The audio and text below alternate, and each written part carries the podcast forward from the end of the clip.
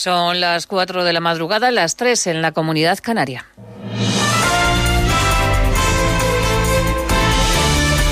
Noticias en Onda Cero.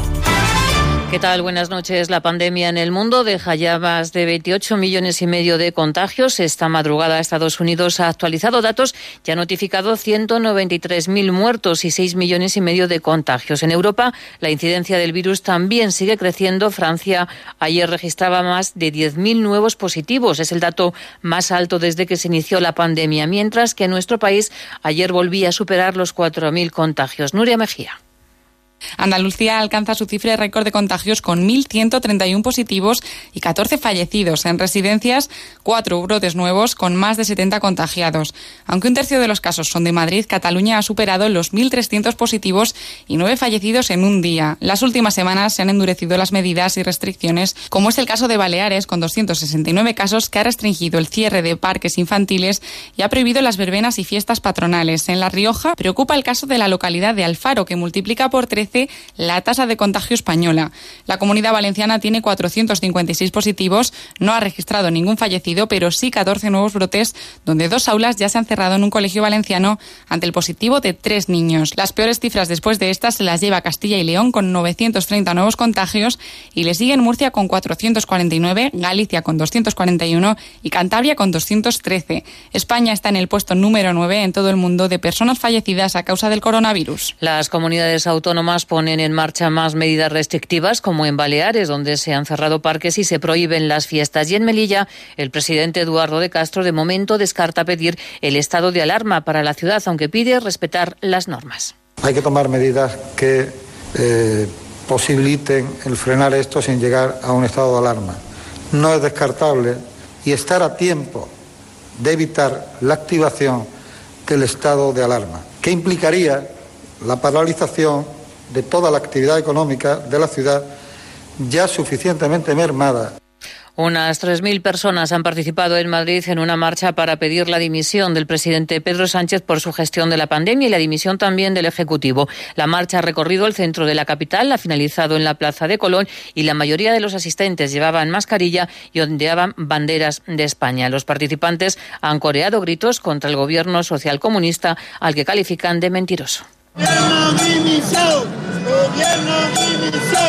Gobierno dimisión, gobierno dimisión, Más de un centenar de incendios asolan a esta hora la costa oeste de Estados Unidos, desde Seattle hasta Los Ángeles, y estos fuegos han causado ya al menos 30 muertos. Las imágenes del satélite muestran los 2.000 kilómetros de costa cubiertos de humo y un más de un millón de hectáreas calcinadas. Donald Trump, el presidente americano, ha anunciado que mañana lunes visitará California. Y del exterior también les contamos que en Mali se ha acordado un plan de transición de 18 meses antes de celebrar las elecciones y volver al orden constitucional. Para dirigir este periodo, ahora tienen que nombrar un presidente interino. Este acuerdo se ha alcanzado entre los partidos políticos y los militares que tomaron el poder el pasado mes de agosto. Y la película No Malán se ha alzado con el León de Oro en el Festival de Venecia en una gala en la que muchos de los premiados no han podido acudir a recibir los premios por la situación de pandemia. Corresponsal en Italia, Darío Menor.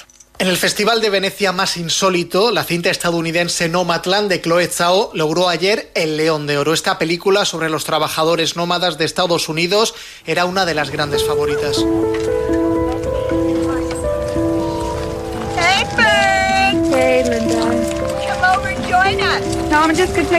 El León de Plata en esta edición número 77 de la muestra de cine de Venecia fue para el director mexicano Michael Franco por su film Nuevo Orden, considerado una representación distópica sobre las desigualdades de su país y del mundo moderno. En cuanto a los intérpretes, el jurado eligió a la británica Vanessa Kirby por su papel en la cinta Pieces of a Woman y al italiano Pierfrancesco Favino por Padre Nuestro. El León de Plata, la mejor dirección, fue para el director japonés Kiyoshi Kurosawa por La Mujer del Espía. La jornada de Liga arranca ese domingo a las 2 de la tarde con el Alavés Betis y a las 4 de la tarde el Valladolid Real Sociedad. Ayer el Eibar empataba 0 ante el Celta, el Granada se imponía al Athletic de Bilbao 2-0 y el Cádiz se estrenaba en primera con una derrota 0-2 ante el Osasuna. Más noticias en Onda Cero cuando sean las 5 de la mañana, las 4 en la Comunidad Canaria y toda la información la vamos actualizando al minuto en ondacero.es. Síguenos por internet en ondacero.es.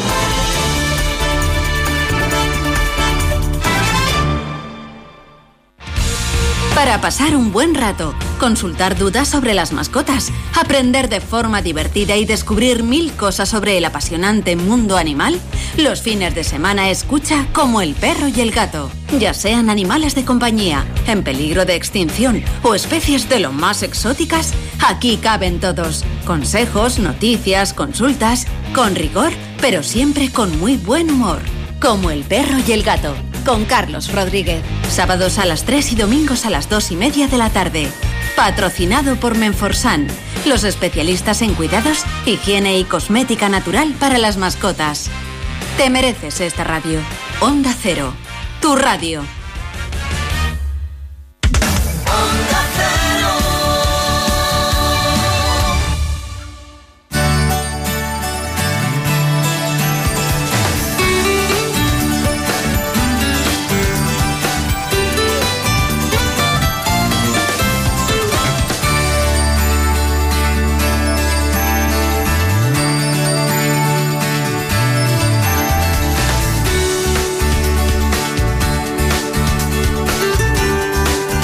En buenas manos.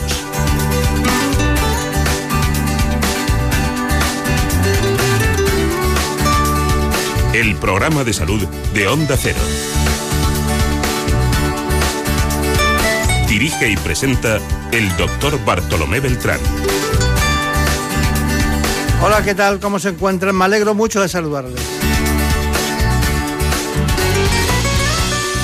Esta mañana empezamos por un órgano muy principal.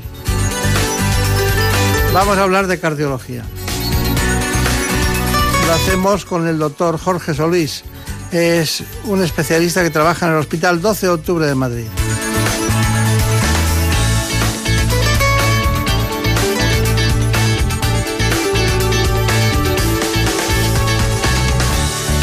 Lo más importante es centrar el asunto. Veamos qué dice nuestro informe.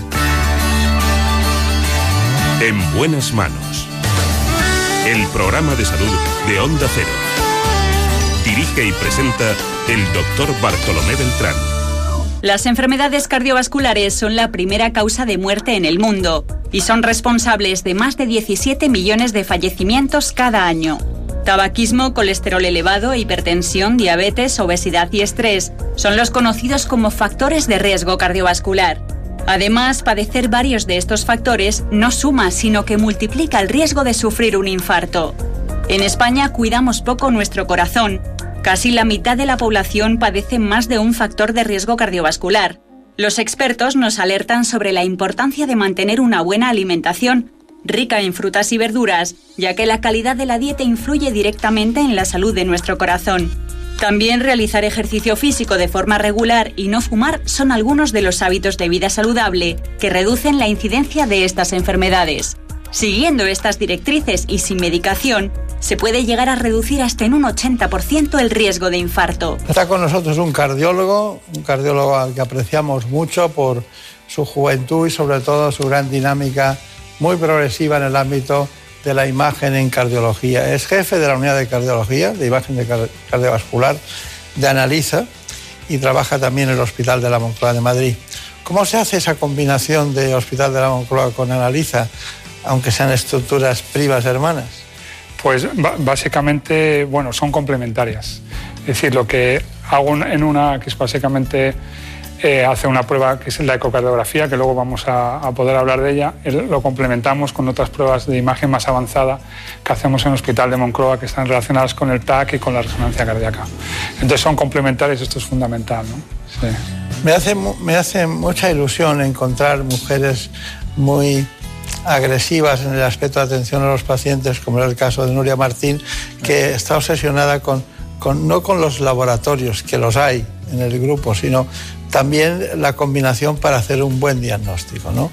Cuando tú descubres que el colesterol está alto, eh, ir a la carótida a ver cómo está realmente cuál es la comunicación de placa es prevenir el ictus, prevenir arteriosclerosis, prevenir demencia.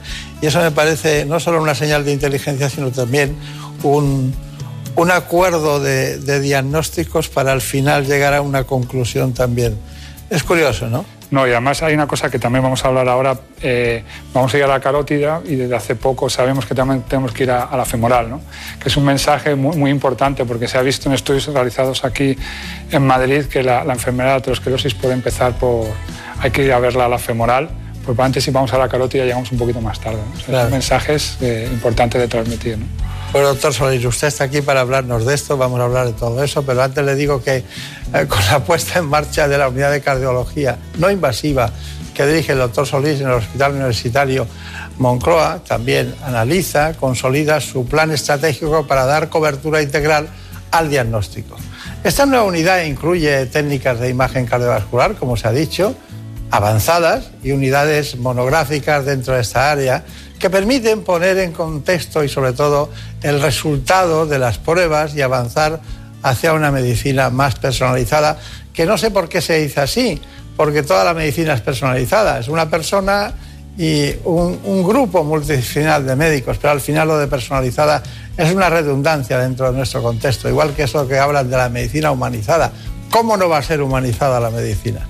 Es una maravilla esto de verdad que a veces el sentido común empleado al servicio de todo lo que te rodea y conjuntarlo es una maravilla. Eso es lo que más me llamó la atención. Pero tengo datos que dicen que una cosa es la imagen y otra cosa es la parte clínica. La, la imagen, por un lado, el laboratorio por otro, y la imagen clínica te da un resultado absolutamente innovador. Es una, es una situación nueva ante algo nuevo, ¿no? Conjuntar. Y eso permite diagnóstico precoz. Y ese diagnóstico precoz lleva un, un, tratamiento también precoz. Cuénteme todo eso en un caso real, por ejemplo. En el caso de una arteriosclerosis o del problema femoral. O sea, nosotros aquí yo creo que es muy diferente, lo ha definido muy bien. Tenemos al clínico, que uno va a la consulta y lo, está viendo, y luego tenemos la imagen. En muchas ocasiones esto está de alguna forma eh, separado. En nuestra unidad lo que pretendemos es que estén unidas. ¿no? ¿Por qué? Porque básicamente la persona que le va a recibir uno en la consulta, que escucha al paciente, que lo explora, le va a hacer una primera aproximación con, mm, pues con una técnica de imagen que es relativamente más asequible, pues una ecocardiografía, y luego si hace falta vamos a ver pruebas eh, más, más concretas como la resonancia y el TAC. En nuestra unidad vamos a ser los mismos, vamos a ser los mismos que vamos a realizar esta eh, imagen avanzada tenemos los resultados y el paciente otra vez le enseñamos los resultados y le hemos hecho, digamos, hemos acompañado al paciente en todo este proceso. Yo creo que eso es una cosa que da un valor eh, incalculable. Y de hecho la imagen tiene muchísimos matices y esos matices, el clínico, si has hecho tú mismo las imágenes, esto eh, se lo puedes explicar perfectamente al paciente. Eso es un poco lo diferencial y hacia, hacia dónde vamos. O sea que en cualquiera de las patologías que seguimos en, en nuestra unidad, vamos a estar al lado del, al lado del paciente. ¿no? Después de los datos finales de Analiza, ¿usted es capaz de, bueno, es capaz o es necesario que usted indique una intervención quirúrgica a los vasculares? Efectivamente, nosotros lo que eh, hablamos básicamente son dentro de la cardiología, no hablamos de una cardiología general, sino por procesos. Entonces, muchos de los pacientes que tenemos, pues tenemos eh, eh, pacientes con problemas de las válvulas, por ejemplo. En ese sentido sí que nos estamos focalizando mucho y lo que yo también soy experto. Con lo cual, al paciente muchas veces le vamos a decir, después de hacer todas estas pruebas, efectivamente, tiene usted que, que operarse. ¿no? Y no solamente eso, sino que las pruebas que le hacemos, esta imagen cardíaca avanzada, nos permite planificar y ayudar al, profesional que va a hacer este intervencionismo. O sea, que cumplimos una función de diagnóstico y otra función de planificación de ayuda al intervencionismo. ¿no? Y esto también es clave, porque una vez más acompañamos al paciente en todo este proceso. Esto, esto les va a llevar de alguna manera unos datos de conclusión en cuanto a los milímetros. Sí. Eh, de cara a decir, cuando las cosas están aquí, es indicación quirúrgica, todavía no han llegado a ese concepto, ¿no? Me imagino, porque es muy innovador, ¿no? Sí, o sea, hacer una, medicina en ese sentido de como de precisión, ¿no? Se, refiere. Claro. Claro, entonces nosotros si vamos ahí, que decir, nosotros conseguimos en los casos que son, vamos a decir, grises, porque muchas veces en medicina no es todo blanco ni todo negro, pues en e, esta medicina personalizada en la que utilizamos estas herramientas, pues nos permite tomar decisiones más correctas y más rápidas, ¿no? O sea, en esos casos yo creo donde la unidad es muchísimo más fuerte, ¿no? Claro. ¿Y tiene mucha gente? ¿No se cansa usted? ¿Eh? De tanto, pues tiene mucha gente. No, no, no, al revés. Que decir, no, no, al revés. Tenemos la sensación de, que no queremos llegar a, todavía a, más gente, ¿no? Porque tenemos muy claro las cosas, cómo las tenemos que hacer, lo que podemos aportar y queremos llegar un poquito, un poquito más lejos de ahí, no quedarnos solamente en la, en la consulta. De hecho, estar en un programa como este para nosotros es muy, no solamente para mí personalmente, sino para todos, es fundamental. ¿no? Es una forma de salir de la consulta y transmitir lo que uno está haciendo. ¿no? Es clave en este sentido. De todas maneras, doctor Solís, nos ha faltado una palabra hasta ahora, la, que es inocuo. Ya, eso es verdad, eso es verdad. Que es inocuo, es decir, que tú llegas allí van a su departamento, quieren hacerme un estudio y de repente resulta que no tienen, no tienen, vamos, ni un pinchazo. Nada, es lo que nosotros, bueno, es lo que se llama la cardiología no invasiva, ¿no? Nosotros llegamos y decimos al, precisamente al paciente eso, nosotros no somos invasivos, le vamos a explorar, voy a hablar con usted y las técnicas de imagen, por supuesto, vamos, no va a notar absolutamente nada, ¿no? ¿Estudió dónde? ¿En Boston, en Estados Boston, Unidos? sí, la, parte de, de imagen Estuve cinco años viviendo en, en Boston, un hospital, en el Mass General, que es un hospital de referencia en, en ecocardiografía, en TAC y resonancia cardíaca. Tiene mucha fama en todos los sentidos. Esto es. Hay que estar ahí pendiente de todo lo que sale. Por supuesto, y siempre no, nosotros nos mantenemos en contacto con ellos, claro, para ver qué... Es que muchas veces en, en España se creen que en Boston todo son cuestiones en relación con la escuela, las grandes escuelas económicas y realmente en medicina... No, de hecho nosotros, yo allí trabajaba y pertenecía a la Universidad de Harvard, básicamente. Entonces, la, la Universidad de Harvard de medicina es muy, muy importante, ¿no? Como se claro, imaginar. Claro. Bueno, estamos uh, con usted, doctor Solís, porque ya que estamos con la gran tecnología, el TAC, la tomografía axial compactualizada y también tenemos la resonancia magnética, que son elementos fundamentales para el diagnóstico de procesos cardiológicos. ¿no? ¿Por qué no me, antes de pasar a, al equipo suyo, a la doctora Alejandra Carbonell y también a la doctora concretamente Cecilia Cobros, eh, nosotros nos gustaría que nos dijera cómo se ensamblan esos procesos para el diagnóstico cardiológico. Vale, si hablamos del TAC, o sea, cada uno tiene un poco su misión y su indicación, ¿no? Yo creo que la que conoce la mayoría de la gente es en el TAC, básicamente es estudiar las arterias, las arterias del corazón, las arterias coronarias, ¿no? Lo que vamos a estudiar si tienen obstrucciones o no. También se está utilizando, y ya está eh, en la práctica clínica habitual, en el TAC, estudiar únicamente eh, no obstrucciones, sino la cantidad de calcio que hay alrededor de las arterias, porque eso es un predictor a largo plazo de que nosotros podamos tener un evento. ¿no? Paremos. Paremos. Paremos, que esto es importante. Eh, todos los procesos endoteliales, ¿no? Eh, dependen en muchas ocasiones de la acumulación de distintos elementos en el endotelio, que es la parte íntima, la parte interior de las arterias. ¿Quiere decir usted que el calcio se, claro, se ve antes que cualquier otra alteración, diríamos, más, eh, más de tejido, ¿no? Entonces, eh, cuénteme, ¿el calcio se acumula siempre en las arterias? ¿Las personas que tienen hipertensión o toman más sal o toman algún tipo de producto tienen más calcio? Efectivamente, las personas que tienen factores de riesgo se ha visto que desde el punto de vista de la imagen nos vamos a focalizar en, el calcio que hay alrededor de las arterias y efectivamente tienen más calcio. Esto es así.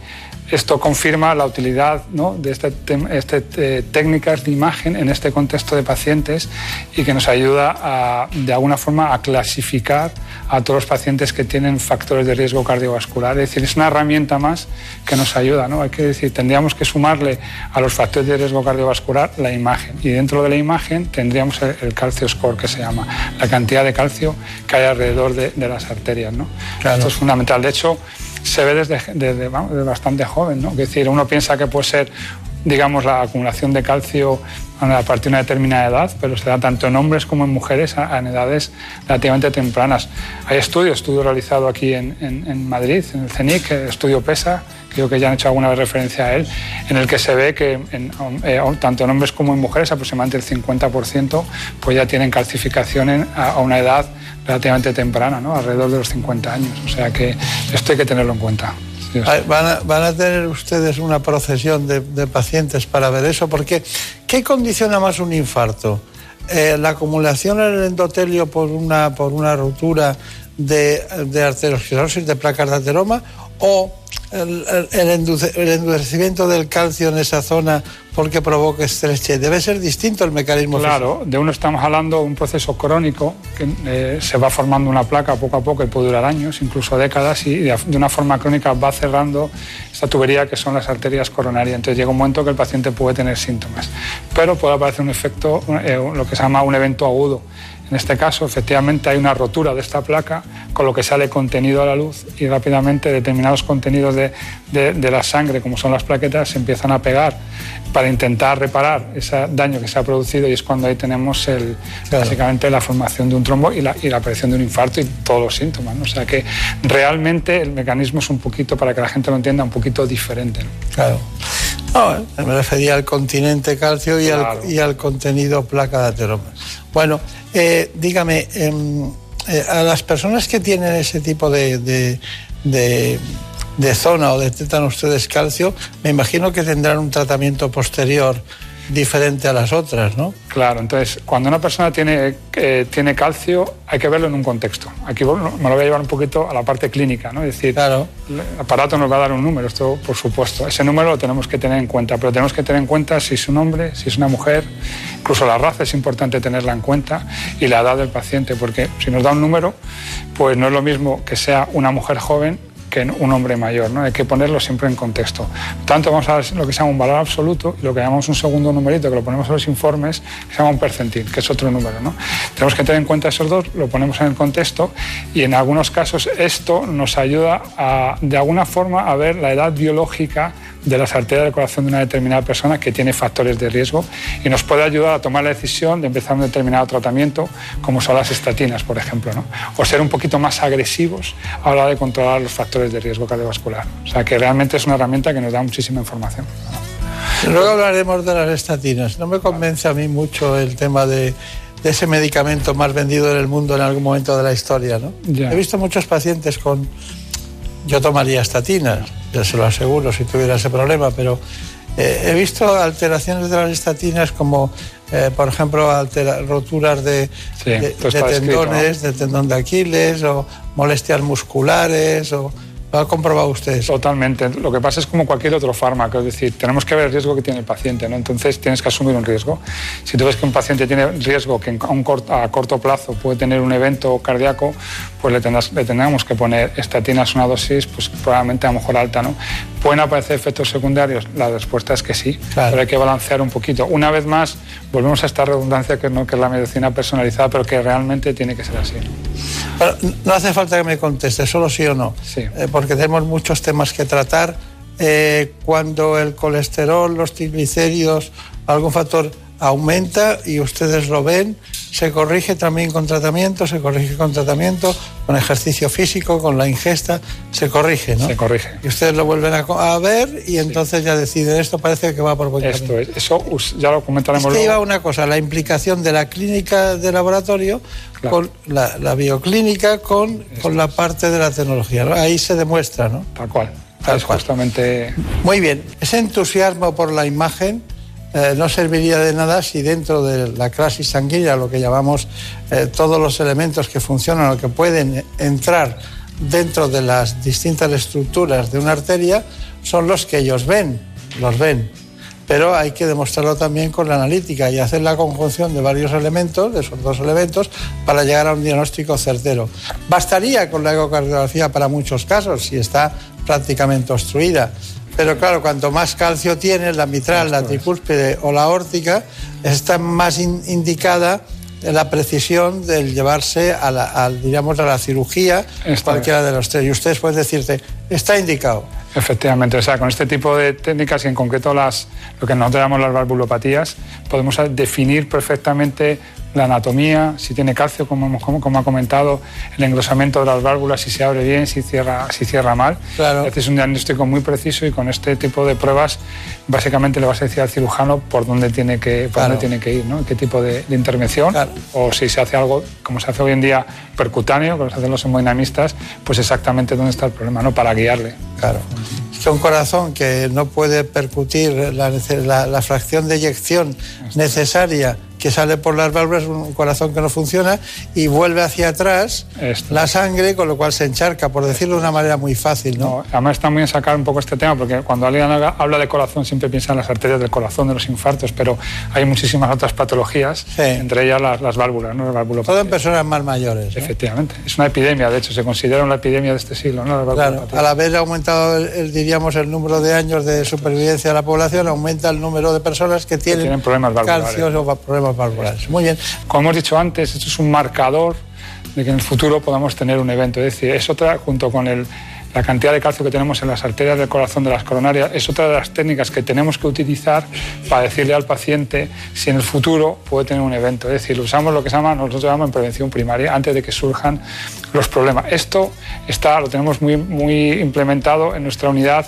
y de hecho ya el paciente cuando viene, digamos, para ver si tiene, puede tener futuro algún problema, hacemos el ecocardiograma convencional, como, como hemos visto, pero esta técnica también la realizamos de rutina. Y es fundamental hoy en día, si alguien quiere hacer, montar una unidad de, prevención, tiene que tener este tipo de imágenes. ¿no? es rutina aparentemente. Ya, eso es. Porque luego es una realidad diagnóstica muy profusa. De todas maneras, eh, quiero que salude especialmente a los compañeros de Analiza porque cuando me contaban esta, esta técnica, la combinación del laboratorio tradicional con el de cardiología, para llegar a las conclusiones diagnósticas preventivas y luego posteriormente tratamiento, me pareció como una quimera y ahora veo que es una solución. Esto nada más, yo creo que Analiza ha tenido una visión un, poco, un poquito más allá, ¿no? todo lo que hemos comentado hasta ahora, no solamente por la tecnología, no solamente digamos por, por nosotros los profesionales por lo que ha apostado, sino por la unión de todo, ¿no? y eso pocos lo, lo pueden decir. ¿no? Muy bien, pues como conclusión les diré a, usted, a todos ustedes que hoy hemos llegado al top ten, ¿no? al último avance, al New Deal dentro del ámbito de la prevención en el sector cardiovascular. Muchas gracias y hasta pronto. En buenas manos. Es lógico. Murprotec, empresa líder en la eliminación definitiva de las humedades, patrocina la salud en nuestros hogares. En Murprotec no vamos a permitir que ningún hogar se quede sin protección frente a las humedades. Por eso ampliamos en 500.000 euros nuestro bono de protección social familias y empresas. Porque Murprotec aún debe visitar muchas viviendas y solucionar muchos problemas de humedades. Llámanos al 930 1130 o accede a murprotec.es. Seguimos cuidando de ti. Cada tarde hay un espacio para el debate y la opinión, para aprender y reflexionar, con voces plurales de gran solvencia intelectual y profesional, con temas que nos afectan y nos interesan. Hoy en el gabinete vamos a reflexionar sobre la asunción de responsabilidades y el victimismo crónico, porque es una estrategia muy estudiada por los psicólogos y los sociólogos en la población en general, pero que en política se ha convertido casi en un arte, ¿no? Y la pandemia ha sido... ¿Habéis pasado por completo de besar, abrazar y tocar a nadie que no sea de vuestra familia, digamos, lo que está dentro de la puerta. pues vamos a abrir ya el tiempo de gabinete. Vamos a hablar de los científicos que han sido protagonistas en esta crisis del COVID. Eh, la verdad es que nunca como ahora tuvimos tanta información sobre virus, vacunas, investigación. Aquí hemos intentado traer los mejores científicos. Julia en la onda. Las tardes más cercanas. Las tardes de siempre. De lunes a viernes desde las 3. Con Julia Otero. Te mereces esta radio. Onda Cero. Tu radio. Por fin no es lunes. Las mañanas más entretenidas del fin de semana. Historias curiosas, interesantes entrevistas, anécdotas y muy buen humor. Hay bromas que duran demasiado tiempo y un belga tiene el récord. Ay, pobre, un belga que lleva nueve años recibiendo pizzas que nunca ha pedido. Vamos a resolver la duda de la semana. ¿Cómo nos estimulan ciertas bebidas? Por ejemplo, el café. A algunos, a algunos les provoca un efecto muy claro y a otros todo lo contrario. Nada, cero. Esta mañana hemos querido sentar en nuestra mesa, la mesa de por fin no es lunes, a un científico y a un economista. ¿Son enfoques incompatibles? ¿Es tanta la distancia que los separa? Por fin no es lunes. Los sábados y los domingos desde las 8 de la mañana. Con Jaime Cantizano. Te mereces esta radio. Onda Cero. Tu radio. Consejos, noticias, concursos, anécdotas, consultas. Las mascotas y todo el mundo animal tienen su programa, como el perro y el gato. Un gato necesita el contacto con la luz del sol sí o sí. Es un animal que requiere la acción solar para toda su nutrición. este fin de semana estamos buscando a un mamífero, a un mamífero carnívoro. Tienen la apariencia de un lobo, pero no lo son. ¿Hay nuevas especies escritas en 2020? Sí, sí, sí, sí, sí. Es muy importante seguir descubriendo especies y, lo más importante, seguir cuidándolas. Como el perro y el gato, con Carlos Rodríguez. Sábados a las 3 y domingos a las 2 y media de la tarde. Patrocinado por Menforsan, los especialistas en cuidados, higiene y cosmética natural para las mascotas. Te mereces esta radio. Onda Cero, tu radio. De lunes a viernes a las 8 de la tarde, seguimos el rumbo de la actualidad con La Brújula y Juan Ramón Lucas. Con el análisis de todo lo ocurrido durante la jornada. Debates, entrevistas, economía. Un espacio donde se actualizan los titulares del día con el estilo personal de Juan Ramón Lucas. Cercano y directo. Que te acompaña de lunes a viernes a partir de las 8 de la tarde.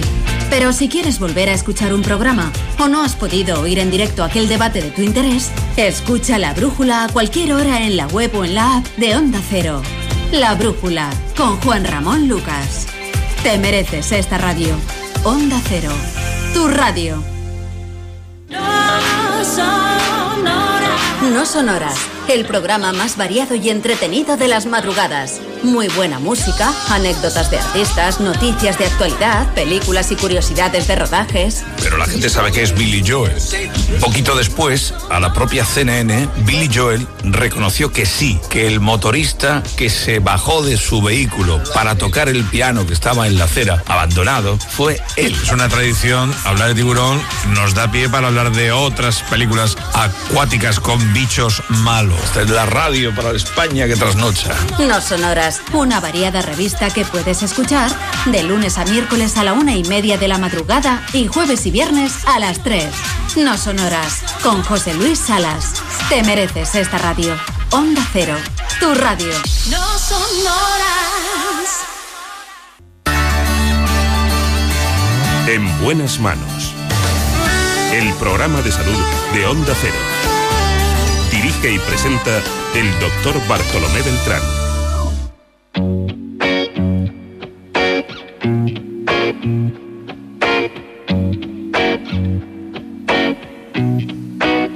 Ha llegado el momento de hablar de cirugía robótica de la columna. Nos vamos a Barcelona, concretamente a la clínica Tecnon. Just because I wander around the places we would go, hoping that I'd run into you one last time. Contamos con un gran especialista de una dilatada experiencia. Se trata del doctor Bartolomé Oliver.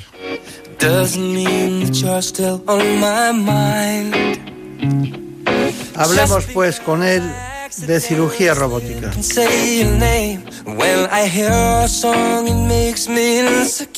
Para eso lo importante es que conozcamos este informe. La columna vertebral proporciona soporte estructural al tronco y rodea y protege la médula espinal. Además, aporta puntos de unión para los músculos de la espalda y para las costillas. Para permitir el movimiento, la columna vertebral tiene que ser flexible. Por eso no está compuesta por un solo hueso, sino por 33 vértebras separadas, dispuestas una encima de otra y sostenidas por un sistema de músculos y ligamentos. Unos cartílagos, los discos vertebrales situados entre una vértebra y la siguiente, tienen la función de absorber los impactos durante actividades tales como caminar, correr y saltar, permitiendo la flexión y extensión. Hay varios problemas que pueden alterar la estructura de la columna o lesionar las vértebras y el tejido que las rodea. Entre ellos están infecciones, traumatismos, tumores, enfermedades como la espondilitis anquilosante y la escoliosis, o los cambios óseos fruto de la edad, como la estenosis espinal o las hernias discales. Estas enfermedades provocan dolor cuando se presionan la médula o los nervios y también pueden limitar el movimiento. El tratamiento varía según la enfermedad, pero algunas veces incluyen aparatos ortopédicos para la espalda y cirugía. Hay que traer al doctor Oliver, al doctor Bartolomé Oliver. Bueno, la verdad es que es un gran amigo de este espacio, nació en Mallorca y bueno, incluso hay apellidos en, las, en, la- en su familia y en la mía que son comunes, aunque no tenemos nada que ver en ninguno de los Somos parientes. Pero bueno, pero podem, podem parlar català si no? Exacto.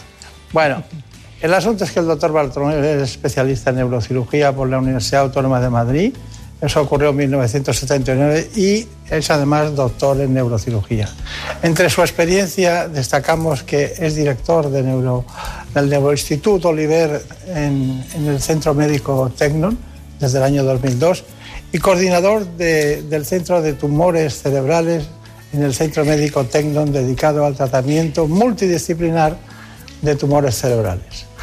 Eh, prácticamente cuenta con una experiencia de información en estancias en el extranjero, como los grandes especialistas han hecho, en el Karolinska, eh, en el Hospital de Estocolmo, en Suecia, en el Montreal Neuro, Neurological Institute de Montreal y también en Washington, que creo que fue en el San Luis, en Missouri. ¿no? Es así. Muy bien. Eh, es importante este trayecto para llegar a, a poder ser uno de los grandes en Cataluña. Bueno, yo creo que lo que cuenta más es la constancia ¿no? y la dedicación y que realmente lo que hagas te, te guste y, y, y, sea no solo un trabajo, sino también casi una afición. ¿no? Es la manera de progresar en, en nuestra, nuestro trabajo como médicos. Claro, que cuando a uno le gusta una especialidad es prácticamente no trabaja ya, sino que disfruta de hacerlo. Exacto, entonces te cuesta menos. Aunque cansa. Tantas horas que hemos de dedicar a, claro. al trabajo o a, o a, mantenernos formados. ¿no? Bueno, doctor Bartolomé Bollier, eh, un asunto. Normalmente la cirugía convencional tiene unos riesgos entre el 15 y el 20%, eh, según nuestros datos, pero la cirugía guiada eh, prácticamente supera todo eso. Eh, ¿Qué entendemos por cirugía guiada? Bueno, la cirugía guiada es aprovechar eh, las imágenes tanto preoperatorias como las intraoperatorias para, eh, al colocar prótesis en la columna, colocarlas de la manera más segura y más eh, precisa, evitando, pues como decías, problemas para el paciente. Por ejemplo, yo creo que dentro de lo que has nombrado en la introducción es muy importante lo que habéis dicho de, de que la columna se, se tiene que mover, ¿no? Nosotros hemos estado trabajando prácticamente más de la mitad de nuestra vida profesional para intentar hacer cirugías que mantengan el movimiento de la columna. ¿no? Y estamos realmente muy satisfechos porque en estos últimos años hemos introducido en nuestro grupo la cirugía de la escoliosis juvenil, evitando la fusión. O sea, que logramos pues que estos normalmente son eh, niñas adolescentes, en vez de tener que fusionarse la columna, puedan mantener su movimiento. Muchas de ellas pues hacen deporte o, o, bailan y con la cirugía clásica pierden este movimiento. En cambio, con la cirugía que hemos introducido, que se llama corrección anterior de la escoliosis, mantienen totalmente el movimiento. Corrección anterior de la escoliosis. ¿Operan la escoliosis ustedes? Sí. Es dificultosa, ¿no? Bueno, como cualquier eh, cirugía de un nivel de complejidad alto, requiere pues una formación adecuada, tenemos un equipo multidisciplinar para hacerlo y eh, eh, dedicación, como decíamos en todo. ¿no? Claro. Y entonces la, la, navegación intraoperatoria con imagen intraoperatoria facilita mucho pues, la colocación de los tornillos que son la base de estos eh, sistemas móviles que son como unas cuerdas elásticas. Nosotros lo hemos aplicado antes en la cirugía lumbar en más de mil casos y ahora pues tenemos la experiencia en escoliosis con nuestro grupo de unos 50-60 casos. Está bien. Bueno, hay, hay, hay, una cuestión en esto de la, de la escoliosis, en las edades. ¿no? Eh, ¿En qué edad se presentan en la consulta con ese problema? Por cierto, si es más frecuente en niñas o niños. Sí, más frecuente en niñas. En niñas, ¿verdad? Sí. Qué curioso, tendría que ser al revés. ¿no? Bueno, la escoliosis del adolescente, concretamente, si es un tipo de escoliosis diferente, ya no hay predominio de sexos, pero la escoliosis de adolescente o juvenil predomina 10 a 1 en las mujeres, sí. sexo femenino. Me ha llamado la atención ese asunto. Y, y claro, la, son, la, la indicación actual de la cirugía es en el momento en que llegan a 40 grados, ya podemos indicar cirugía y realmente evitar deformación futura y evitar que no puedan hacer un ejercicio y movimiento normal. Ya. Y dígame, eh, en este tipo de, de cuestiones de eh, ¿cuál es la edad más frecuente de intervención? ¿Recomiendan ustedes después de una edad, dicen, aquí ya no, no lo hacemos o antes nos viene mejor? Concretamente, en, la escoliosis se debe determinar en función de, de los grados que llegue la deformidad. Porque claro, si se mantiene con una deformidad de bajos grados, no importa recurrir a la cirugía, se puede evitar. Está bien, está bien. ¿Y respecto al embarazo posterior? No debe haber ningún tipo de problema. No tiene que haber ningún tipo de problema. Bueno, está intentando hacerle las preguntas que normalmente dice, bueno, ¿cómo va a ser el futuro de... Hombre, ligando con esto que decíamos, que queríamos mantener el movimiento y que es muy bueno que la columna se mueva, hay el otro extremo. Eh, llevamos cinco años operando pacientes que lo que tienen es un exceso de movimiento en la unión del cráneo con la columna cervical. Esto se le llama inestabilidad cráneo-cervical. Y eh, estos pacientes precisamente tienen justo lo contrario, por una enfermedad del tejido conectivo, por un traumatismo, por una infección. De ese tema le vamos a dar, eh, separarlo de este otro para darle profundidad, porque sé que usted mi equipo me ha dicho que estaba muy interesado en este asunto y he visto los datos y realmente no es para menos porque podemos entrar en asuntos como la fibromialgia, la migraña, otros trastornos que ustedes pueden solucionar con una simple buena articulación de la columna. ¿no? Bueno, pasamos al tema, al tema, ese tema que me llama la atención porque cuando alguien intenta solucionar un problema de columna cervical, y de repente se encuentra con soluciones de otros, de otros asuntos, recuerda lo de Fleming, ¿no? No estaba buscando eh, encontrar el vacilo, ¿no? Pero, pero lo encontró porque estaba en una placa del Petri. Lo mismo le pasa a usted con, con, eso. ¿Cómo es? Esto, esto nos ha pasado de una forma, eh, como decía antes, llevamos unos cinco años operando inestabilidad cráneo-cervical. Eh, que es de difícil diagnóstico, ¿eh? se debe hacer con pruebas especiales para llegar a este diagnóstico que luego podemos eh, explicar, pero el hecho que hemos observado es que la sintomatología de estos enfermos coincide con eh, la sintomatología de los pacientes que se diagnostican del el síndrome de fatiga crónica o como tal vez más científicamente tendríamos que llamarlo, encefalomielitis miálgica. Estos pacientes eh, para muchos ambientes médicos están considerados enfermos eh, psíquicos, ¿no?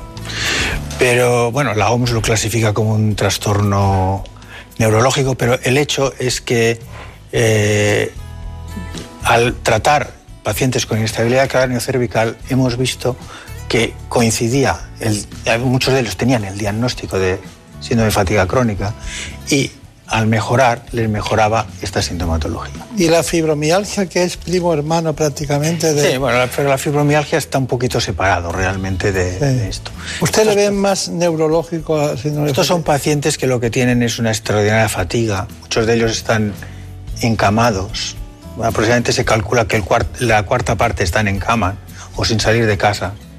Y hemos operado enfermos que llevaban años sin salir de casa y encamados y después de esta cirugía han podido caminar y hacer una vida social normal. Entonces, eh, claro, el reconocimiento de, esa relación es muy, muy incipiente. ¿no? ¿Pero por qué acuden a la consulta? Bueno, estos enfermos inicialmente acuden porque eh, han eh, visto que podrían tener inestabilidad cráneo-cervical y acuden porque tienen mucha fatiga, dolor, eh, trastornos del sueño. A veces algunos más graves tienen parálisis. Y el diagnóstico con resonancia convencional no se puede hacer. Se ha de hacer con resonancia en posición de pie o con eh, TAC en posición de pie y eh, haciendo flexión, extensión y rotaciones del cuello. Si no, no se logra el diagnóstico. Entonces, bueno, es una patología poco reconocida a nivel eh, médico en general y que eh, realmente no es que haya pocos enfermos, porque los cálculos de, incidencia, pues en España debemos tener unos 200.000 pacientes con este problema. Es que claro, es que llegan y les pueden dar eh, tratamientos antiálgicos o visita un especialista como ustedes en neurocirugía, pero lo que da la experiencia en esto es que ustedes con la inestabilidad solucionan otras causas que, que no se solucionarían de esa manera, ¿no? Es muy curioso. Sí, sí, hay, comentaba que hay una película en Netflix, se llama Unrest, que es, el, es como un documental, que la protagonista tiene eh, encefalomielitis miálgica, ¿no? Y ayuda a comprender lo que es el sufrimiento de estos pacientes que normalmente ni el médico les reconoce el problema, incluso a veces ni las autoridades, como explica en un caso en Dinamarca. Y esta es una de las pacientes que ha sido intervenida y se le ha curado el problema. Claro, no nos echamos culpas por una razón, porque hay, hay este porcentaje de pacientes porque hemos estado buscando en el sitio adecuado de una manera Casi, pues como decías antes, ha sido un, un, hallazgo. un hallazgo, ¿no? Sí. María Turia, ¿qué preguntas tenemos de, que, que has resumido de la gente? Si no estuviera a nuestro alcance este tipo de cirugía robótica y nos tuviéramos que someter a una cirugía convencional, ¿cuáles son realmente los riesgos si algo sale mal? El riesgo es que hay un mayor porcentaje de mal posición de los tornillos. Evidentemente, eh, los robots nunca eliminarán la necesidad de la experiencia del cirujano, pero sí que es un utensilio más que podemos aprovechar para ser un poquito mejores que sin tener esta, esta tecnología. Entonces, si tienes una malposición de un tornillo, tienes riesgo de tener una lesión en un nervio o la necesidad de una reintervención para colocarlo de forma adecuada. Y esto con el sistema robótico pues se elimina prácticamente a cero. Más preguntas. ¿Y cómo es un posoperatorio de una intervención quirúrgica de esta envergadura en cuanto a dolor, tiempo de recuperación? Bueno, va, va, en función del tipo de cirugía. Por ejemplo, si hablamos de, de, las cirugías que hablábamos antes, de pacientes con inestabilidad craneocervical y síndrome de, de encefalomielitis miálgica, es largo porque a los pacientes les cuesta muchísimo cualquier cosa. Como decíamos, son pacientes que cualquier esfuerzo los deja en la cama por varios días y entonces necesitan a veces 10 días para recuperarse. Cada vez es un, paciente que no tiene esta patología y es una cirugía más convencional, normalmente en dos o tres días puede estar eh, yéndose del hospital. Bueno, eh, pregunta. ¿Qué podemos hacer para evitar la cirugía? ¿Cómo podemos sobrellevar los problemas de columna? Bueno, en, líneas generales eh, hay una cosa que no podemos variar, que es nuestra información genética, que es uno de los determinantes más importantes que tenemos para explicarnos la patología degenerativa. Por ejemplo, para la escoliosis tampoco mm, podemos hacer más que eh, el tratamiento conservador, que es eh, ejercicio, en algunos casos, en algunos momentos, utilización de, los corsés. Los corsés para la escoliosis, lo que mm, el consenso actual es que eh, no reducen la deformidad, pero a veces sí que pueden mantener que esa deformidad no progrese tan rápido. Y en cuanto a, por ejemplo, la inestabilidad, eh, lo que podemos hacer es no forzar a estos pacientes.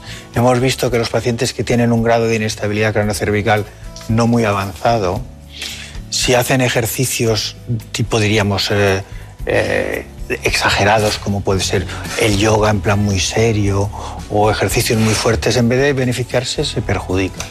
O sea, hay que hacer un tipo de ejercicio suave, sin forzar las articulaciones al máximo y eh, intentando fortalecer un poco la musculatura, pero nunca con cosas fuertes, porque los, les empeora de forma importante. Y es muy curioso, pero tengo la sensación en los últimos tiempos de que estamos ante una eh, patología muy prevalente, la de columna, y no me lo explico, porque antes no, no sé, tenía la sensación de que no era así, pero hay un porcentaje de pacientes que acuden a quirófano terrible, ¿no? O sea, no solo por, por hernias discales sí, lumbares, sino también por esas personas que se hacen artrodesis, todo ese tipo de intervenciones que ustedes tampoco desechan, ¿no? Yo, yo creo que hay dos factores. Uno, que cada vez vivimos más años y probablemente hace dos generaciones la gente de, de, nuestra edad estaba sin hacer nada y ahora estamos haciendo una vida activa. Esto por un lado. Por otro, la mejoría del nivel de vida también tiene una influencia. hay un tipo de cirugía de columna que no se dará en países con una baja, eh, podríamos decir, economía. ¿no? ¿Por qué? Porque la problemática principal para ellos es otra, es sobrevivir, es tener cosas más importantes. en cierta manera hay cierto cirugía de columna que es un poco una cirugía de, de lujo en el sentido de, de sociedad de confort. Claro. Bueno, la sociedad del bienestar, de confort, pero la gente pasa por quirófano y estamos ante uno de los problemas, igual que también ocurre en el caso de mm, prácticamente de mucha gente que tiene que hacer prótesis de cadera porque se ponen muchas en España, ¿no? Eh, estamos cerca de las 5.000 al año, que son muchas, pero bueno, y un gran costo para el Estado. Pero son necesarias. Bueno, yo creo que tenemos que insistir, como te pasa a ti, que aquí tienes un equipo para hacer este programa y que funcione. Yo también me tengo que apoyar en un equipo, porque si no, realmente yo solo no podría hacer tantas cosas diferentes y, dentro de toda esta patología tenemos un equipo que es el que realmente tiene el mérito de todas estas cosas.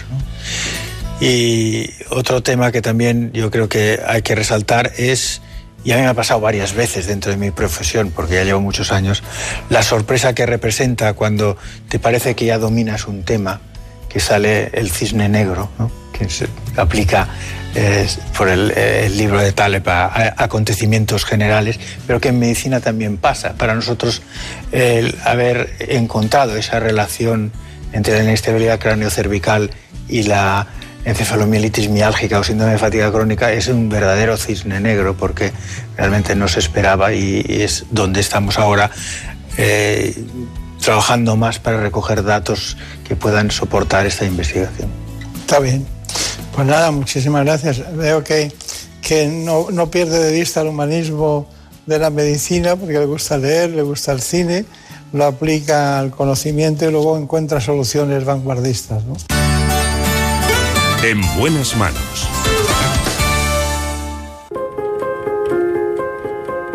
Las mejores ficciones sonoras en Onda Cero con el sello de Carlos Alsina. Tengo que consultarte una cosa, le dice secretamente. Sé que debemos sacrificarlo todo por la causa, pero a veces se le presenta a uno un caso de conciencia difícil de resolver. Para mí no hay más conciencia que la estrictamente revolucionaria. A sangre y fuego, Milagro en la gran ciudad, El mago de Oz, Celia en la revolución. Cómpreme una radio. Buen día, ovejero. Buen día, señor. ¿Salió usted a caminar temprano? No, no, no camino. He pasado la noche en la cueva. Mi esposa está dentro. Ha parido un crío moreno y menudo. Mm, el parto es una experiencia dura. Revive donde y cuando quieras las mejores ficciones sonoras de la radio creadas por Carlos Alsina. En la web y en la app de Onda Cero. Tenga vuestra merced a bien, mi señor Don Quijote, darme el gobierno de la ínsula que en esta rigurosa pendencia se ha ganado. Advertid, hermano Sancho, que esta aventura y las semejantes a esta no son aventuras de ínsulas, sino de encortijadas. Te mereces esta radio. Onda Cero, tu radio. Noticias fin de semana. Juan Diego Guerrero te cuenta la actualidad de una forma ecuánime, clara y directa. Y ahora les hablamos de una operación muy importante. Una operación que toma nombre de una diosa romana y que acaba de comenzar. Es fundamental porque los agentes del Cuerpo Nacional de Policía que se suman a ella combaten posibles amenazas en nuestras fronteras. Alfonso, hablemos de libros, los que están hoy en la cuesta de Moyano, en la capital de España, firmando ejemplares para fomentar la vuelta, si es que alguna vez nos hemos marchado, en la lectura de los libros. Cada día hay que leer más. Nos, lo, nos aproximamos a Bruselas, donde sigue celebrándose un Consejo Europeo Extraordinario Presencial que va para largo. Para estar siempre bien informado, noticias fin de semana. Sábados y domingos a las 7 de la mañana y a las 2 de la tarde, con Juan Diego Guerrero. Te mereces esta radio. Onda Cero, tu radio. No muy lejos de la famosa ciudad inca de Machu Picchu, a las afueras de Cuzco, se encuentra Sacsayhuamán, una de las edificaciones más asombrosas de todo el mundo. Este yacimiento es un extraño espectáculo de paredes y rocas calizas con enormes muros en forma de zigzag y numerosas catacumbas. Tanto la construcción como el propósito de los curiosos elementos que dan forma a esta singular ciudad son todo un misterio. ¿Cómo fueron los incas capaces de levantar y encajar este tipo de piedras enormes con tanta maestría? Leyendas, misterios, personajes singulares, fenómenos extraños, historia. La Rosa de los Vientos, los sábados a la una de la madrugada y los domingos a la una y media. La sociedad es dinámica, cambia constantemente. A las 2 de la tarde, los datos actualizados con Elena Gijón. Viaja a Holanda para negociar con el jefe del Ejecutivo de uno de los países más reacios a las peticiones de nuestro país. Corresponsal comunitario Jacobo de Regoyos. A las doce y media ha entrado Donald Trump reconoce que la situación va a peor. Corresponsal en Estados Unidos, Agustín Alcalá. Donald Trump tuvo por vez primera que dar malas noticias. De momento, la semana comienza con ganancias en la bolsa. Ignacio Rodríguez Burgos. Sí, pájaro en mano antes. Corresponsal en París, Lucía Valentín. No hay tabús, dice el gobierno francés, mientras estudia una nueva tanda de medidas en la lucha contra el De coronavirus. lunes a viernes a las 2, Noticias Mediodía. Las claves para estar bien informado. Con Elena Gijón. Te mereces esta radio. Onda Cero. Tu radio. En buenas manos. El programa de salud de Onda Cero. Dirige y presenta el doctor Bartolomé Beltrán. Contigo cualquier rosa se marchita. Sembraste la semilla del dolor. Desechas el cariño de este amante.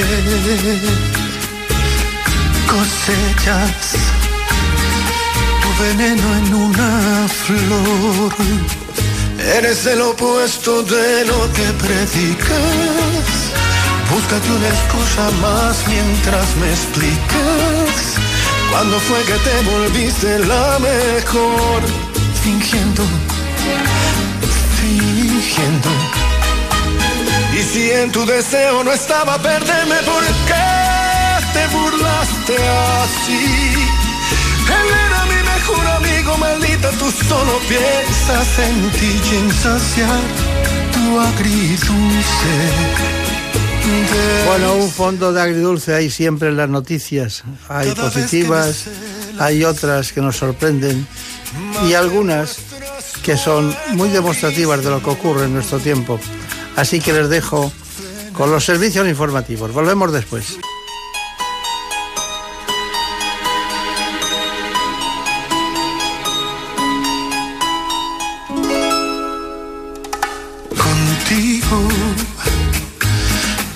Cualquier rosa se marchita.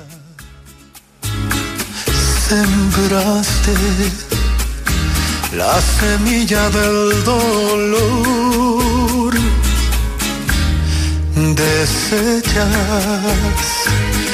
el cariño de este amante. Cosechas veneno en una flor. Eres el opuesto de lo que predicas. Búscate una excusa más mientras me explicas. Cuando fue que te volviste la mejor? Fingiendo, fingiendo. Y si en tu deseo no estaba perderme, ¿por qué te burlaste así? Él era mejor amigo, maldita, tú solo piensas en ti y en saciar tu agridulce deseo. Cada vez que me celas, más demuestras tu egoísmo por tus venas. Fluyen ríos de cinismo, no me queda más que ver el horizonte y recordarme como el único que en verdad no te conoce. Eres el opuesto de lo que predicas. Búscate una excusa más mientras me explicas. Cuando fue que te volviste la mejor, fingiendo, fingiendo. Si en tu deseo no estaba perderme, ¿por qué te burlaste así? Él era mi mejor solo piensas en ti y en saciar tu agridulce deseo.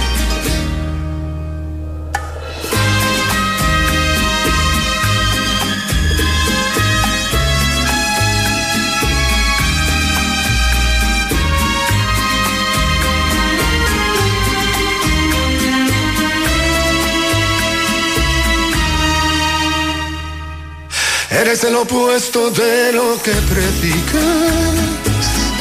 Búscate una excusa más mientras me explicas. ¿Cuándo fue que te volviste la mejor? Fingiendo, fingiendo.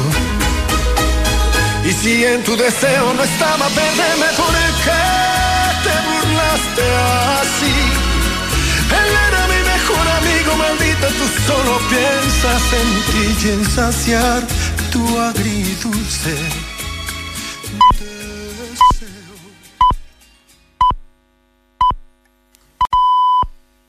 Son las 5 de la mañana, las 4 en la comunidad canaria.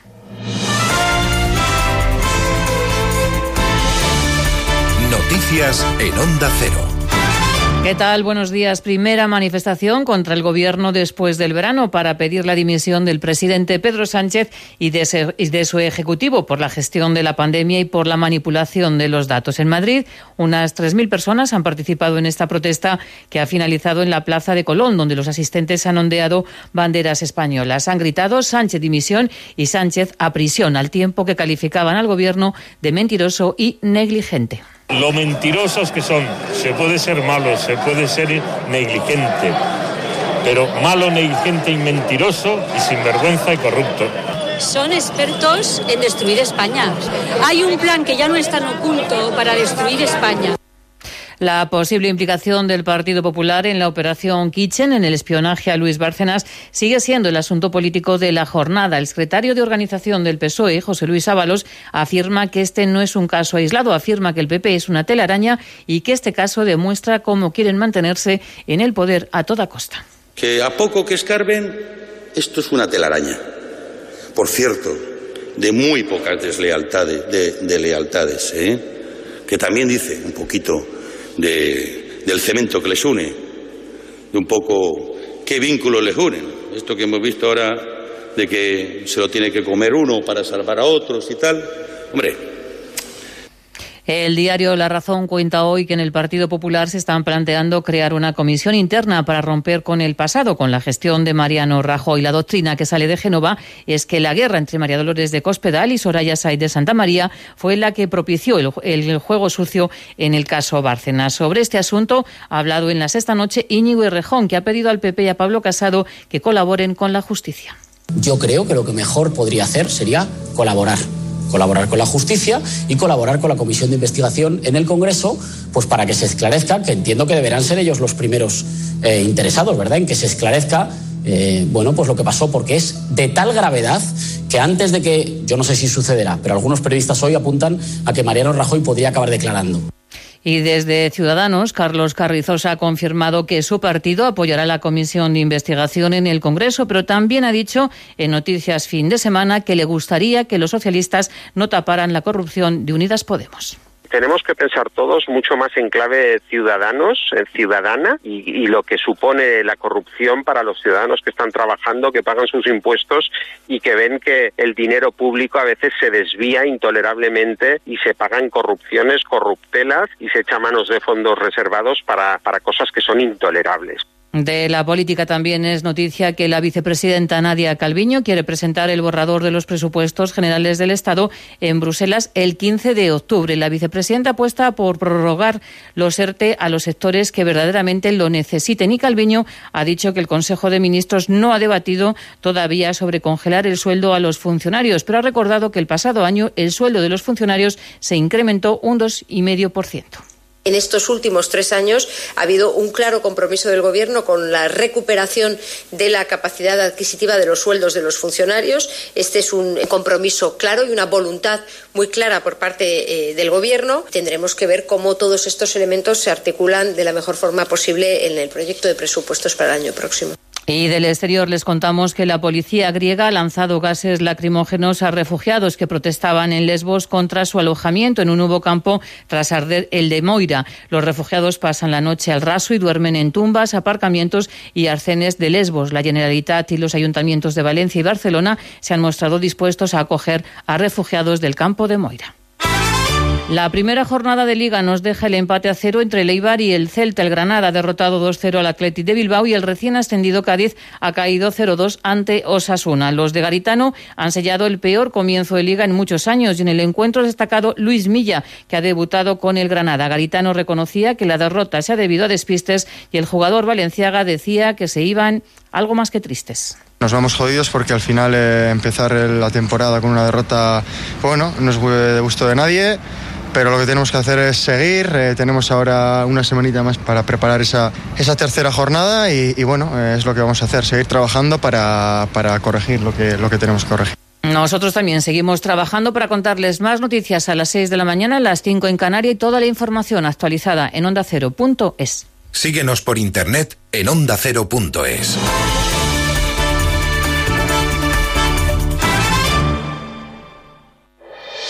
Este domingo vive toda la emoción de la liga en Radio Estadio. Bienvenidos a su casa, bienvenidos al mejor deporte. Desde las 3 de la tarde, Valladolid Real Sociedad, Villarreal Huesca, Valencia Levante y Alavés Betis. Atención especial a la segunda división. Además, final de la Supercopa masculina y femenina de baloncesto, Gran Premio de San Marino de motociclismo y Gran Premio de la Toscana de Fórmula 1. Este domingo toda la emoción del deporte te espera en Radio Estadio, con Antonio Esteba y Javier Ruiz Caboada. Te mereces esta radio. Onda Cero, tu radio.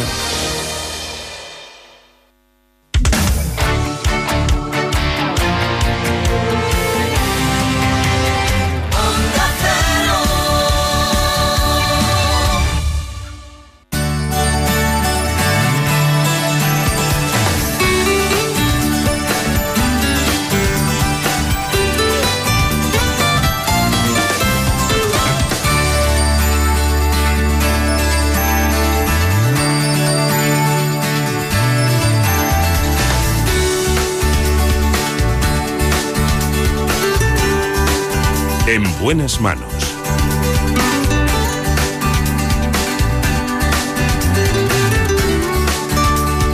El programa de salud de Onda Cero. Dirige y presenta el doctor Bartolomé Beltrán. Seguimos en la segunda parte del programa queriendo ver las cosas todavía mucho más claras. Para eso contamos con un especialista en óptica y optometría. Se trata de Elena García Rubio. Nos cuentan que ella nos puede poner al día de lo último, de los últimos avances en lo que es la óptica y la optometría.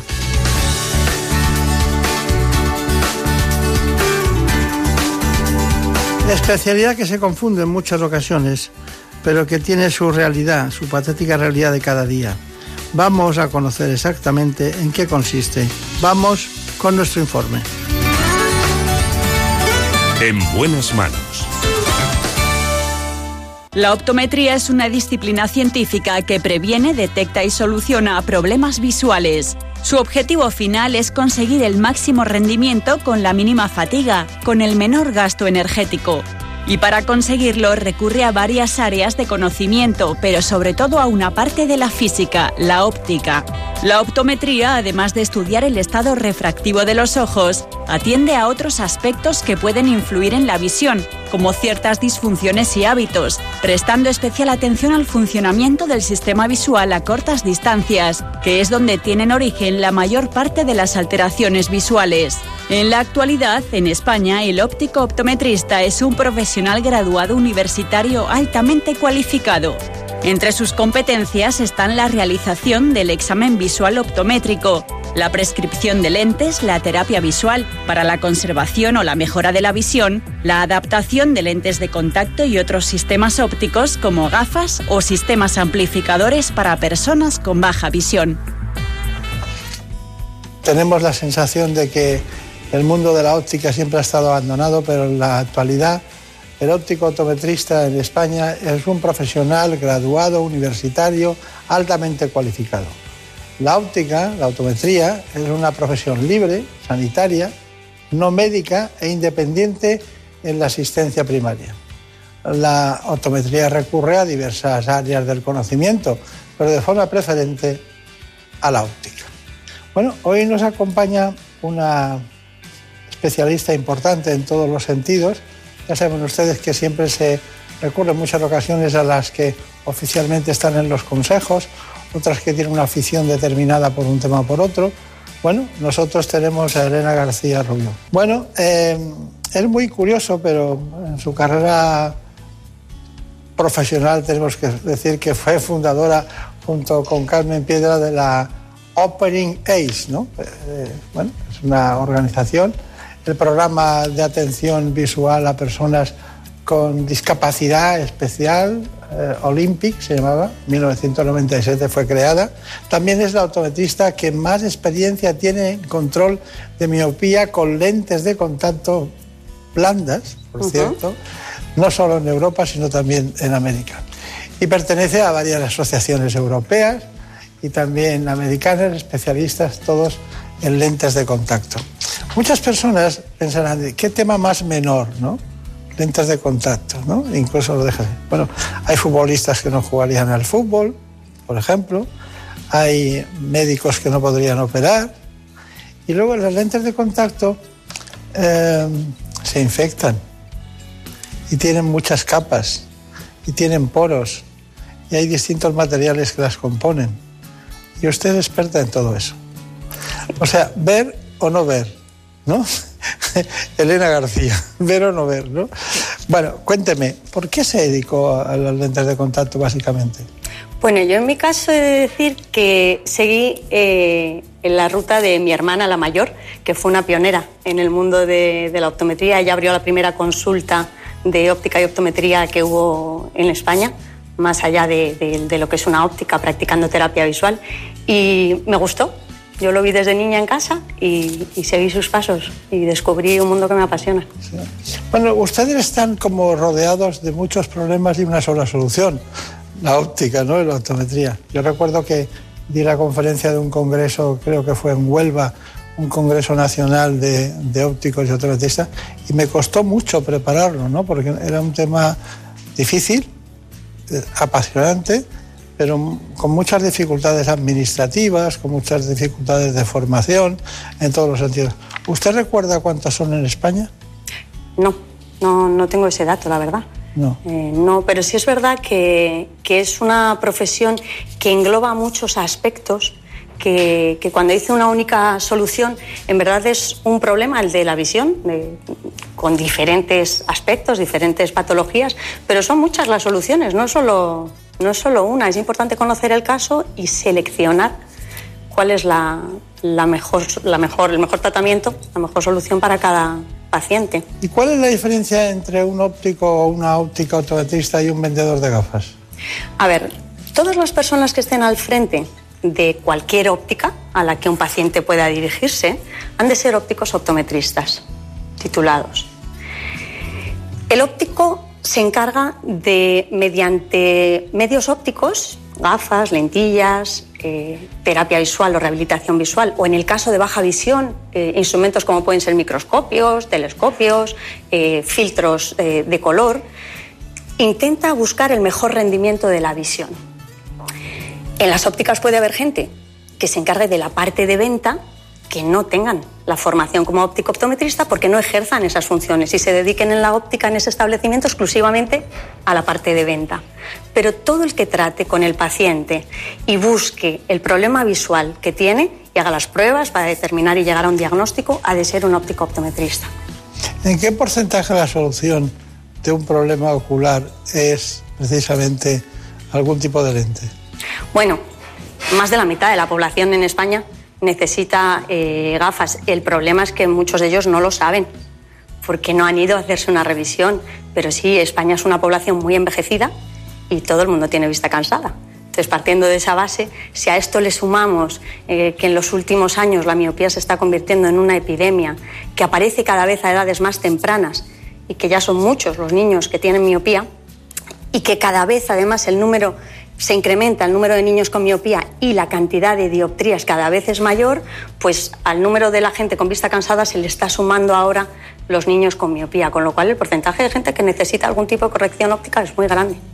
A ustedes les, preocupará seguro muchísimo más los problemas en relación con la miopía que con la presbicia, ¿no? Bueno, ahora mismo el, tema en el que más se está innovando eh, los laboratorios a la hora de sacar lentes de contacto y lentes oftálmicas para las gafas, sin duda es la miopía por las consecuencias que tiene a nivel de salud ocular, que es, es la gran desconocida. La gente piensa que tener miopía te supone tener que llevar gafas o lentillas y que si te sube lo que significa es que los cristales de las gafas tienen que ser más gordas o que las siguientes lentillas tienen que tener más dioptrías. Pero no es así. En verdad, cada vez que sube la miopía, aumenta la predisposición del ojo a tener determinadas patologías oftálmicas. Claro. Esa es la importancia de hacer control de miopía. Por supuesto que la gente mayor preocupa porque además eh, la visión es muy incapacitante. La pérdida de la visión quizás sea de los sentidos más incapacitantes cuando no lo tienes. Entonces, por supuesto, también preocupa.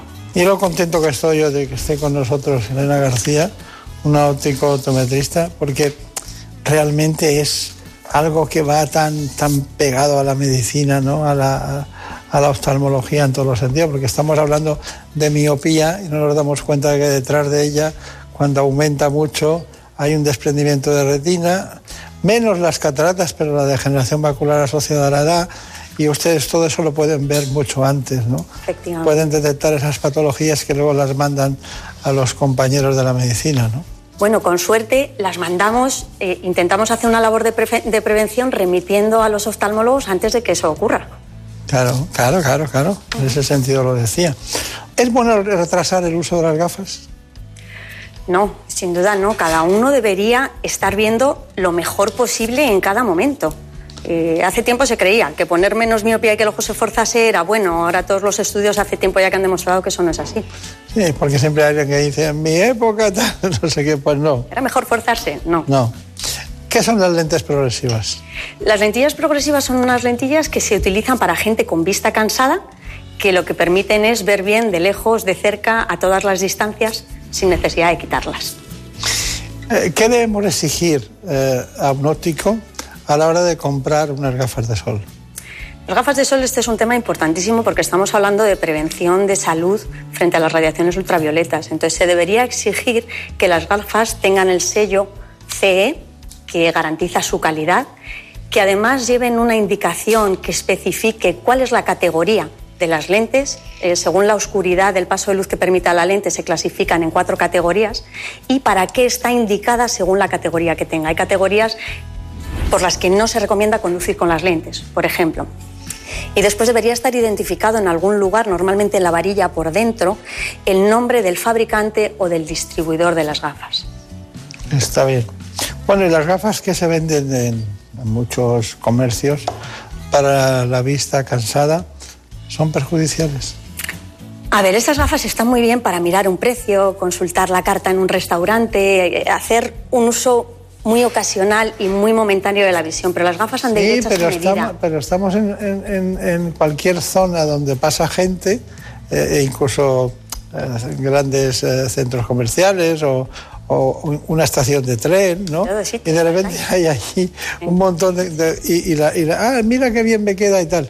¿Eso el, el, uso prolongado de esas gafas puede llegar a crear desequilibrios en la visión binocular. Nosotros hemos tenido casos en la consulta de gente viendo doble por el uso continuado de esas gafas, porque deben estar hechas a medida, a medida de la graduación que tiene cada ojo, de la distancia que tenemos entre los dos ojos, la altura donde queda el centro óptico de la lente con respecto a la montura. Entonces la lente se tiene que hacer a medida no solo de la graduación que tiene uno, sino de cómo le queda la gafa colocada en la gafa con respecto a la posición de cada ojo es importante. Y estas gafas valen lo mismo para usted, doctor, que para mí que tengo la cabeza más estrecha y que puedo tener más o menos graduación que usted. Se van cogiendo en función de cómo ve uno con ellas. No sé si la tendrá estrecha, pero una gran cabeza sí te que tiene. bueno, Marina Aturia, ¿qué son las preguntas? De... Porque te he pisado algunas seguro. Unas cuantas, unas cuantas. ¿El estrabismo se puede llegar a corregir con, con el uso de gafas o requiere de cirugía? No, depende del tipo de estrabismo. Hay estrabismos cuyo único tratamiento es quirúrgico. Hay estrabismos que mejoran mucho y consiguen un buen rendimiento solo por el hecho de ponerse gafas. Y hay otros estrabismos que mejoran mucho mediante terapia visual. Es importante un buen diagnóstico y determinar ante qué tipo de, de estrabismo estamos para ver cuál es el tratamiento ideal.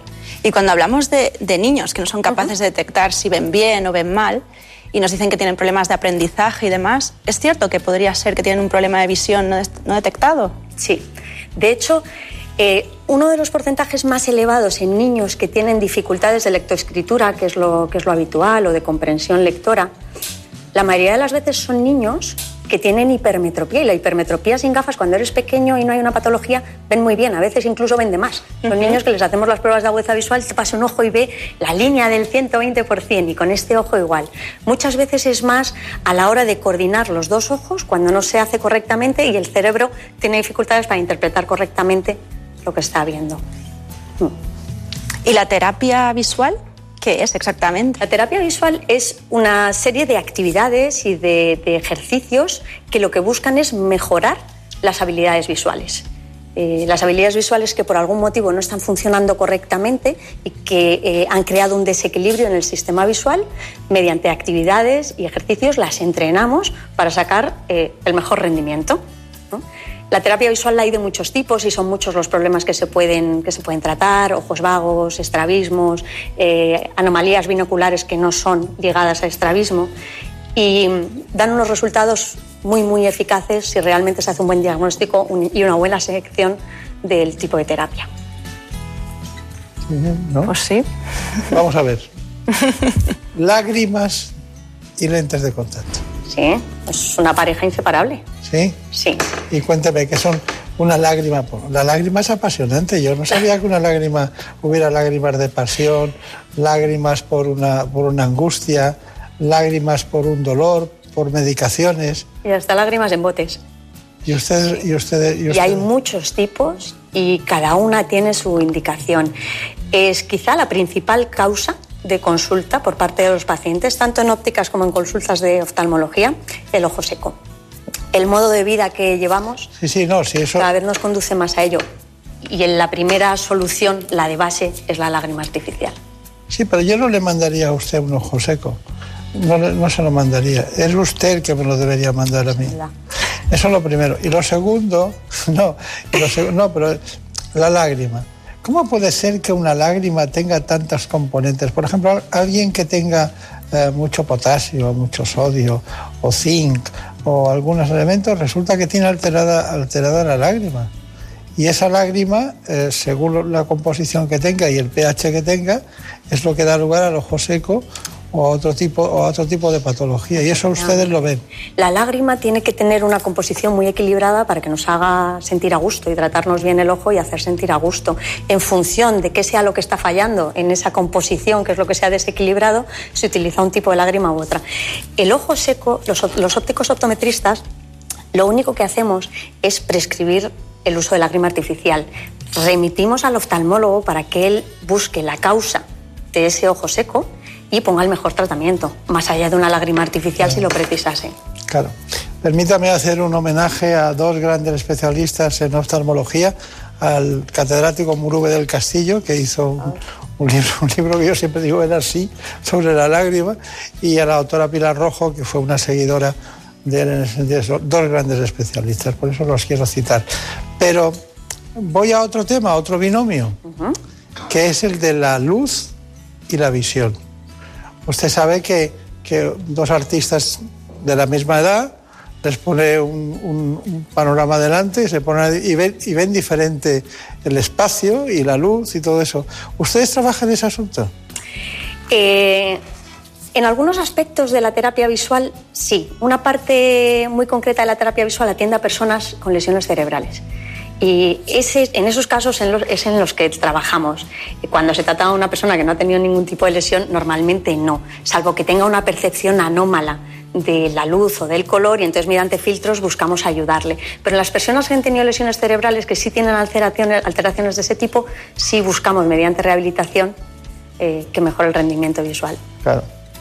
Eh, quiero hablar- seguir hablando con usted de miopía porque tengo un trabajo Ah, usted no lo sabe, pero aquí tenemos de todo. Tengo un trabajo suyo con una compañera, no sé si es la otra piedra, pero que un trabajo en relación con la prevalencia de miopía en nuestra en la muestra analizada que tenían ustedes por edades y tal. Luego me contará este trabajo, ¿eh? que me parece muy interesante. Me parece interesante que los ópticos entren en este territorio en el que están, en el que viven, y no se crea la gente que venden gafas. ¿no? Eso es lo que más me, me gusta de este espacio.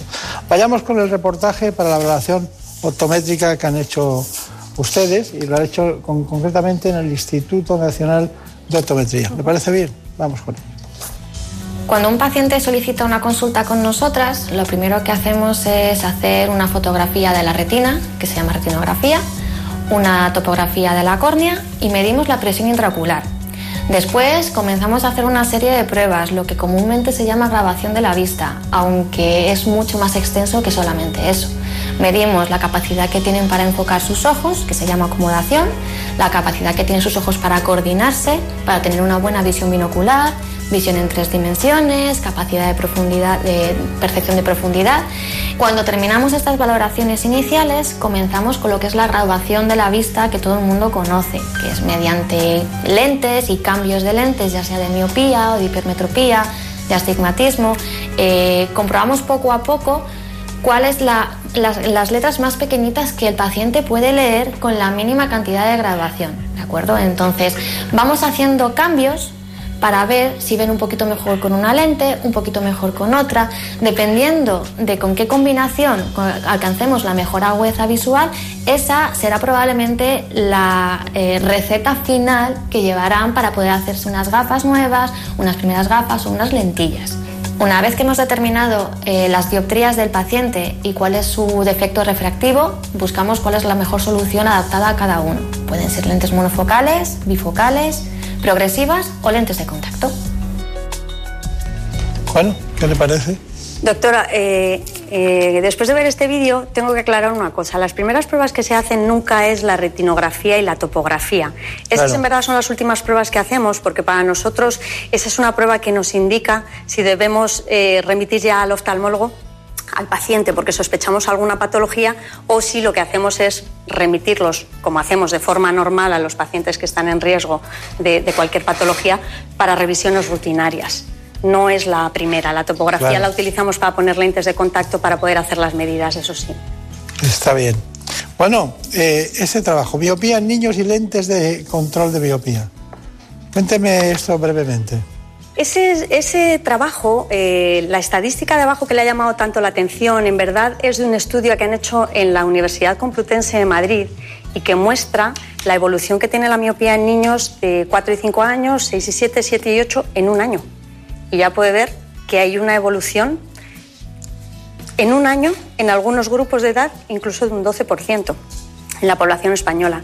La verdad es que estamos abrumados. Nunca habíamos visto que la miopía apareciera a edades tan tempranas, nunca habíamos visto que subiera a tal velocidad como lo está haciendo ahora y por eso el control de miopía se ha vuelto una necesidad. Eh, afortunadamente eh, han salido al mercado hace relativamente poco tiempo unas lentes de contacto específicas para niños y adolescentes con miopía, que lo que buscan es que la evolución de, de la miopía sea lo más lentamente posible. Claro. Tienen además la gran ventaja de que son lentes desechables diarias, lo que quiere decir que uno estrena una lentilla nueva cada día y por la noche cuando se la quita la tira. Nos hemos quitado del medio los estuches, que es una de las principales fuentes de contaminación de lentillas, el uso de soluciones de mantenimiento. No, y las manos, que se lavan antes las manos antes de acostarse y cuando se lavan la boca y tal, ¿no? ¿Qué es lo que deberían hacer? Es lo que deberían hacer, Claro. efectivamente. Um, aparte de, de todo eso, tenemos un reportaje sobre reeducación de la visión. ¿Qué es la reeducación de la visión? La reeducación de la visión eh, forma parte de esa terapia visual que hemos estado hablando. Eh, por una parte, en niños lo que buscas es eh, coordinar eh, las habilidades visuales de manera que consigas el mejor rendimiento de ellas, el, el mejor funcionamiento del sistema visual, no solo a nivel motor, sino también a nivel cognitivo. Claro. Y por otro lado, en adultos, que normalmente es gente, como hemos dicho antes, con lesiones cerebrales, lo que buscas es, eh, cuando se han deteriorado las vías o se han roto directamente las vías que se utilizaban para llegar a una percepción visual, pues a través de esa plasticidad cerebral de la que todos hablamos, que se generen nuevas vías para que el paciente pueda volver a tener una, una función visual. Está bien. Bueno, pues vayamos con esa información sobre reeducación visual. La terapia visual es una reeducación visual en la que trabajamos las distintas habilidades que nos pueden hacer que no tengamos un rendimiento visual bueno, como son la acomodación, que es la capacidad que tenemos de enfocar, eh, la coordinación de los dos ojos, la visión en 3D y los movimientos oculares. Va destinada, dependiendo de lo que queramos trabajar, eh, a niños cuando tienen alguna dificultad de aprendizaje o se cansan mucho en el colegio o incluso adultos eh, cuando tienen que enfocar bien la pantalla del ordenador o tienen que mirar de lejos y cuando hay algún tipo de daño cerebral también se puede trabajar.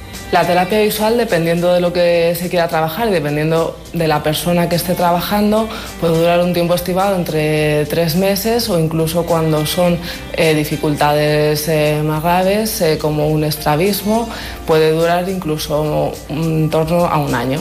Los ejercicios son para trabajar los movimientos oculares, cambios de mirada de un punto a otro, trabajo con letras, de rastreo visual.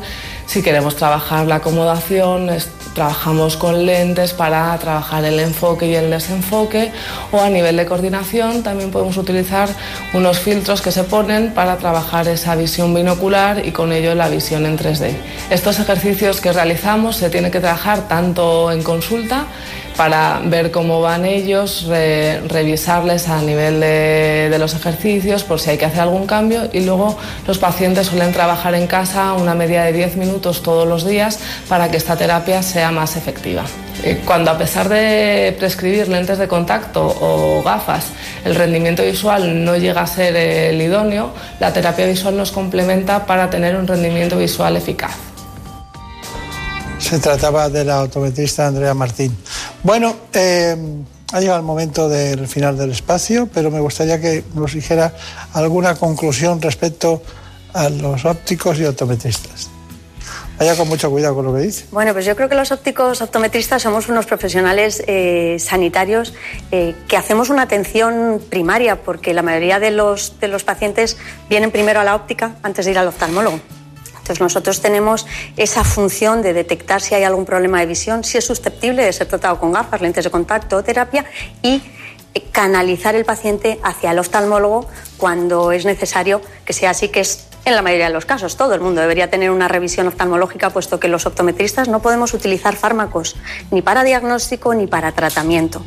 Por lo tanto, eh, ese trabajo combinado de optometristas y oftalmólogos es imprescindible pero tenemos una labor fundamental en, la sociedad eh, de prevención y de tratamiento de los problemas de visión.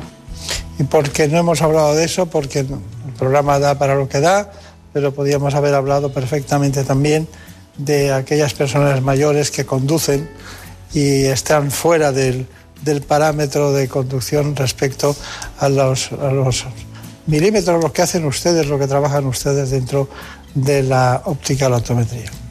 Y quiero, aunque no, hemos sabido exactamente cuántos eh, ópticos optometristas hay en España, sí sabemos que en España hay 8.900 ópticas.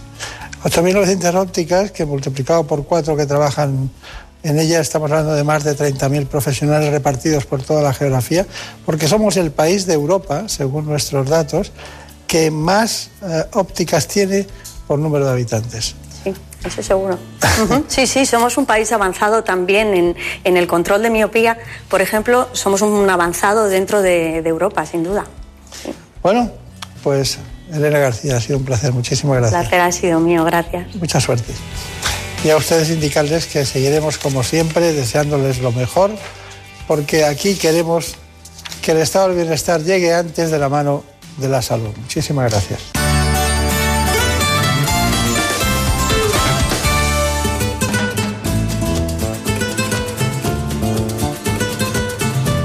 Ha llegado el momento de conocer lo que publican nuestros compañeros de La Razón en ese suplemento de A tu Salud.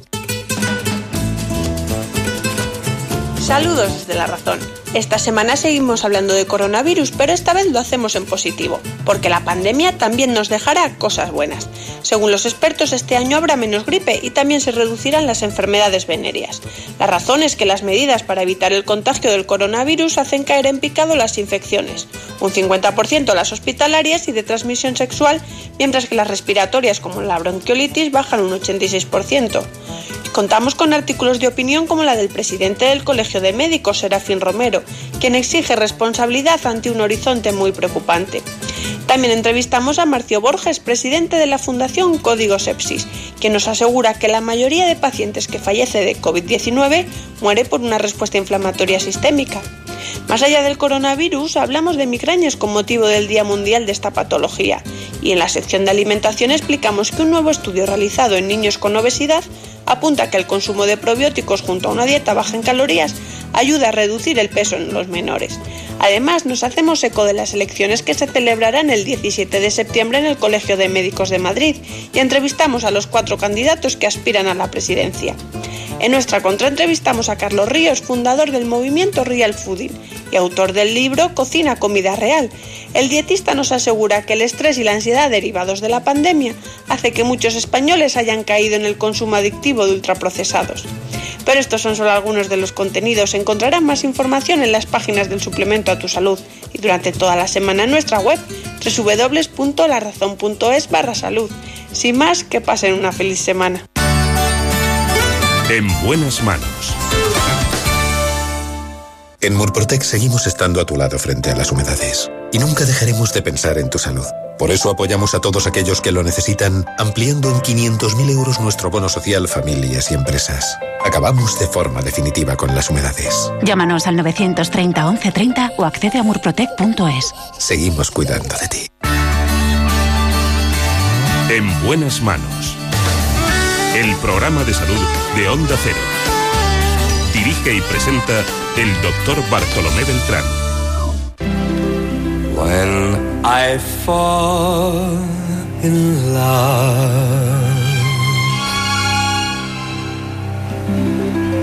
it will be for Está con nosotros una gran especialista, trabaja en Barcelona, es cirujano, le viene de familia y ella ha puesto lo que tenía que poner.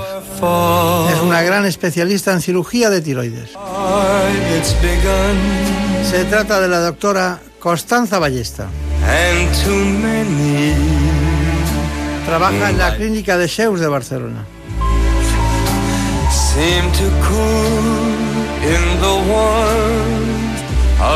Antes que cualquier otra cosa, les propongo este informe.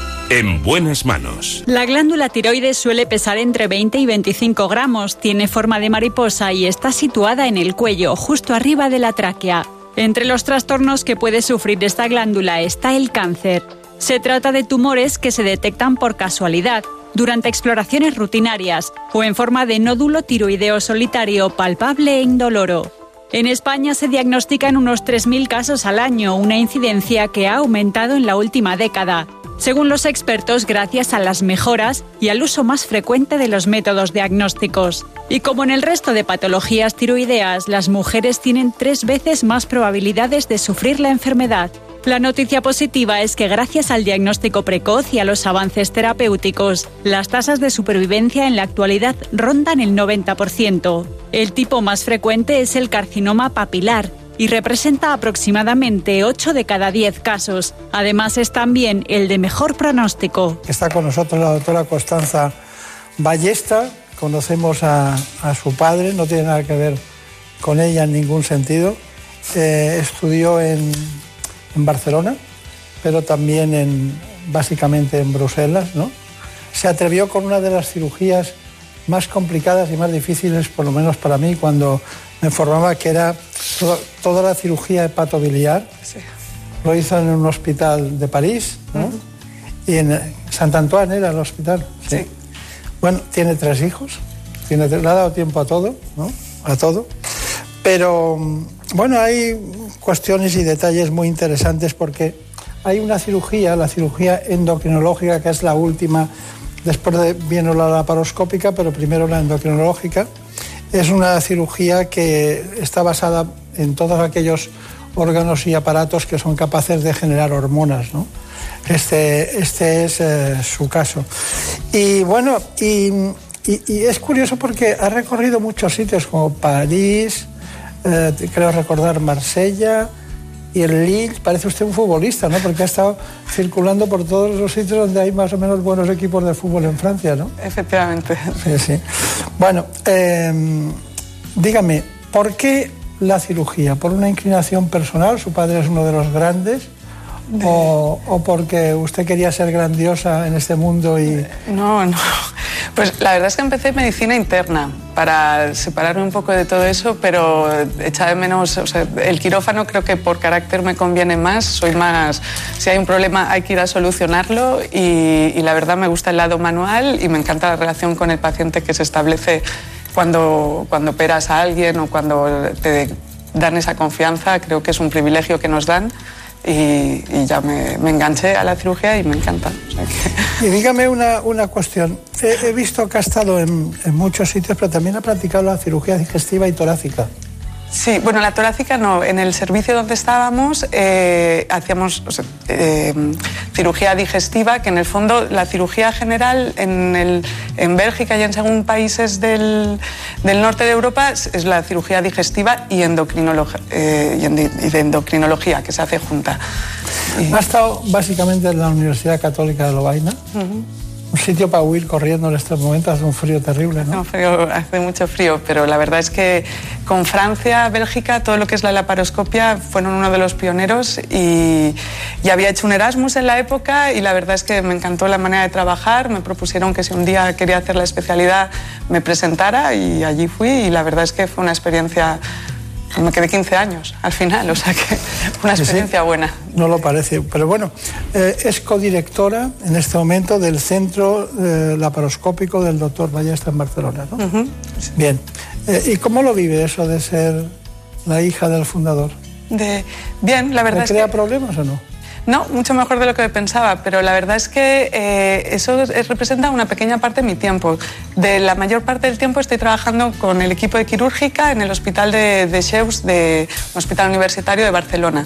Y allí es donde desarrollo la mayoría de la parte de cirugía endocrina y en el Centro Laparoscópico de Barcelona también desarrollo mucha obesidad, que al fin y al cabo está ligado.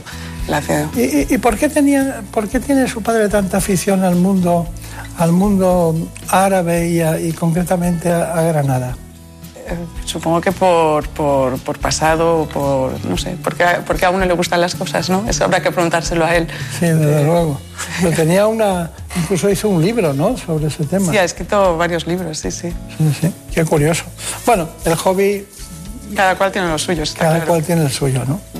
Bueno, pues vamos a hablar del cáncer de tiroides. La tiroides es una glándula endocrina, como han visto, que está situada en el cuello, justo por debajo de la nuez. Tiene una gran influencia en nuestro estado de salud, ya que se encarga de la secreción de hormonas que participan en las funciones básicas de nuestro organismo. También se encarga de regular el metabolismo y la temperatura corporal es fundamental para el crecimiento y para el sistema nervioso se desarrolle adecuadamente, diríamos, ¿no? y regula la asimilación de, las diferentes, de los diferentes nutrientes, el ritmo cardíaco y el desarrollo de la piel. Todo eso podríamos decir para resumirla. Pero en fin, bueno, ha quedado claro que el carcinoma papilar es más frecuente. ¿Nos puede situar usted sobre el cáncer de tiroides al margen de lo que hemos dicho? Eh, pues el cáncer de tiroides representa más o menos el 5% de los nódulos que, se, que vamos a encontrar y hay diferentes tipos. O sea, los más frecuentes son los, los carcinomas diferenciados, ¿no? que serían el papilar y el folicular, que son de excelente pronóstico. Y luego tenemos otros tipos más específicos, como serían el carcinoma medular y el carcinoma anaplásico, que es muy, muy raro, pero que es bastante agresivo. Entonces, el 70% de los cánceres eh, de tiroides que vamos a encontrar van a ser bien diferenciados, lo cual tiene que tranquilizar a la gente porque es de buen pronóstico. Luego hay unas clasificaciones, evidentemente, y unos estadios, pero si así a priori cuando le digo a mis pacientes hay que elegir un cáncer en esta vida es el de tiroides. En principio. ¿Les dice eso? Les digo eso para que se tranquilicen porque el pronóstico en la mayoría de casos es muy bueno. De... Sería mejor ninguno, ¿no? Sería, si hay que elegir, he dicho, efectivamente, mejor ninguno. Pero eh, dentro del cáncer de tiroides hay una mayor frecuencia en mujeres que en hombres, ¿no? Sí, de tres veces más, es tres veces más frecuente en mujeres. Por eso, si tenemos un nódulo que sospechamos en un hombre, tenemos que mirárnoslo con mucho cuidado, porque eh, es un factor de mal pronóstico ser hombre y tener un nódulo sospechoso, digamos, porque es más frecuente en mujeres. Está bien. Bueno, ¿y la alimentación cómo influye? Porque eh, nosotros ya sabemos, hemos detectado, luego nos lo cuenta usted, que en Bielorrusia, Rusia, algunas zonas eh, de ese tipo, de Chernobyl, pues ahí había una prevalencia de este tipo de, de cánceres. Pero antes que cualquier otra cosa, alimentación y cáncer de tiroides. Pues eh, cuando tienes dietas que están pobres en yodo, parece ser que tiene una afectación y hay zonas eh, que están, o sea, la epidemiología varía según la zona. Por ejemplo, en toda la parte del Mediterráneo es eh, menos frecuente. Se cree que puede estar relacionado con, la dieta, que los alimentos en zonas endémicas donde falta, falta sal y eh, puede ser un factor de mal pronóstico para hacer patología tiroidea, hacer hipotiroidismo, etc. Y sabemos que a más hipotiroidismo, más probabilidad de nódulos y más probabilidad de nódulos, más probabilidad de cáncer. Es muy curioso, pero nosotros hemos visto en los últimos tiempos noticias en relación con la obesidad, el cáncer de tiroides y sobre todo en el mundo de las empresas, ¿no? que parece que es, eh, a veces es un logro, un logro el poder comer en determinados sitios, el hacer pequeños comedores, pero la, digamos, la, la, monografía del tipo de comida acaba, puede acabar generando cáncer de tiroides. Es una lata Pocos trabajadores resisten una intensa mañana sin parar a almorzar. No descarto un montado, un pincho de tortilla. Sándwich de pavo. Pues un día de aguacate y otro de chorizo. Y para los trabajos más físicos, almuerzos más contundentes. Yo no, yo bocadillo y ya está. De chorizo, de siempre, de toda la vida. En esta fábrica de automóviles de Martorell dijeron basta a la mala alimentación y enfrascaron a sus trabajadores en un experimento. No al embutido y sí a una dieta más saludable.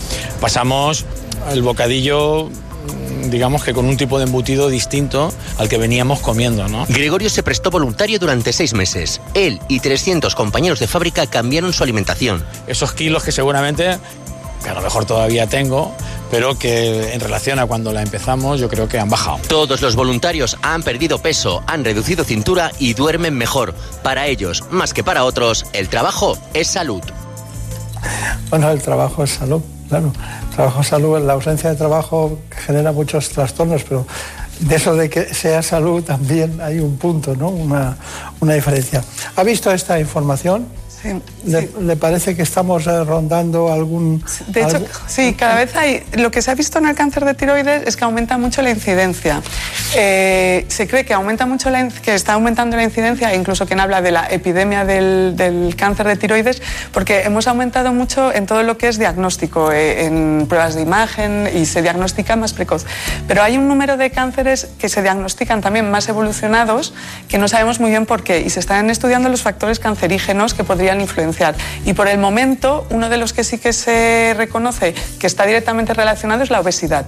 O sea que totalmente cierto lo que... Está bien, pero sepan que la mayoría de los cánceres de tiroides no producen síntomas, solo un bulto en la glándula. En España se diagnostican unos 3.000 casos al año. Su incidencia ha aumentado en España quizás en la última década y es más común en mujeres, como les he dicho antes, que en hombres.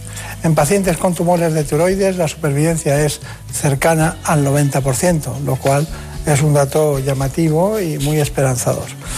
Bueno, ¿está usted dispuesta a que le pregunte Marina Turial lo que han dicho? Vamos con ellas, esas preguntas. Hoy nos han hecho preguntas muy concretas. Una de ellas, hay personas que llevan tomando tiroxina sintética durante toda su vida y tienen miedo de sufrir efectos secundarios más adelante. Casi no hay efectos secundarios. La verdad es que es una suerte que tenemos eh, que el hecho de poder sustituir las hormonas tiroideas por este tipo de, de, de medicamento, de hormona sintética. Hay una pequeña parte de la población que a veces les cuesta, que es lo que preocupa mucho a la gente, de encontrar la buena dosis, pero una vez que tú tienes la buena dosis puedes hacer una vida estrictamente normal y yo he operado, por ejemplo, una chica que hizo las Olimpiadas después, o sea, por decir hasta qué punto te puedes quedar embarazada, puedes hacer deporte, vida totalmente normal. Y efectos secundarios en sí pocos. Si haces una sobredosis, puedes tener taquicardia o efectos cardíacos, pero son casos muy puntuales y más, insisto, va más ligado a la dosis que a la medicación en sí. ¿Y una mujer que tiene problemas de tiroides se puede someter a un tratamiento de fertilidad? Sí, lo que para que tenga más probabilidad de éxito de este tratamiento de fertilidad, lo ideal es que, que el tiroides esté estabilizado. Por ejemplo, un, un tipo de paciente que tengo son pacientes con la enfermedad de base o hipertiroidismo mal controlado que se someten a tratamiento de fertilidad y porque no está bien controlado no, no, tiene éxito y entonces decidimos operar para que es uno de los tratamientos para este tipo de patología. Te esperas que se estabilice con la hormona de sustitución y luego pueden quedarse embarazadas sin ningún problema. ¿Cómo preguntan, eh? Sí, sí, la verdad que es muy concreta. La tiroxina sintética no tenía ni idea. sí. Y mm, el miedo que sienten a desencadenar otro tipo de enfermedades cuando tienen un cáncer de tiroides existe. ¿Qué quieres decir? ¿A que haya enfermedades? ¿Tienen miedo de que tengo un problema de glándula de tiroides? ¿Va a desencadenar otro tipo de enfermedad? Solo hay un tipo de cáncer de tiroides que está ligado a otro tipo de cánceres, que es la forma familiar de carcinoma medular. El carcinoma papilar normalmente, eh, primero, que como decíamos antes, es de buen pronóstico, todo depende del estadio y normalmente se coge en fases precoces y no suele expandirse a otros órganos, ¿vale? Eh, y, y, en general son casos muy, muy puntuales y excepcionales que vaya ligado a otro tipo de patología. Bueno, todos sabemos su reconocida experiencia en este ámbito, pero claro, los, los pasos eh, también tienen un componente estético, ¿no? Entonces, eh, cáncer de tiroides, intervención de la operación de tiroides y eh, preservación de la estética. ¿Lo hace combinadamente en el mismo acto quirúrgico? Es muy importante. Yo cuando vienen los pacientes eh, siempre les explico que para mí la estética es importante y para mi paciente es importante.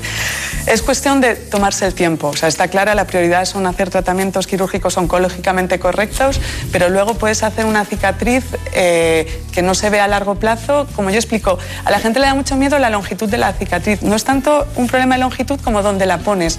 Yo siempre antes de la cirugía les marco, pido que doblen el cuello, cojo los pliegues, porque aunque en el momento de decir es típico que te dicen en consulta, no doctor, no me importa, no me importa, siempre les digo, cuando estés curado solo te acordarás de mí por la cicatriz, con lo cual quiero que no te acuerdes de mí.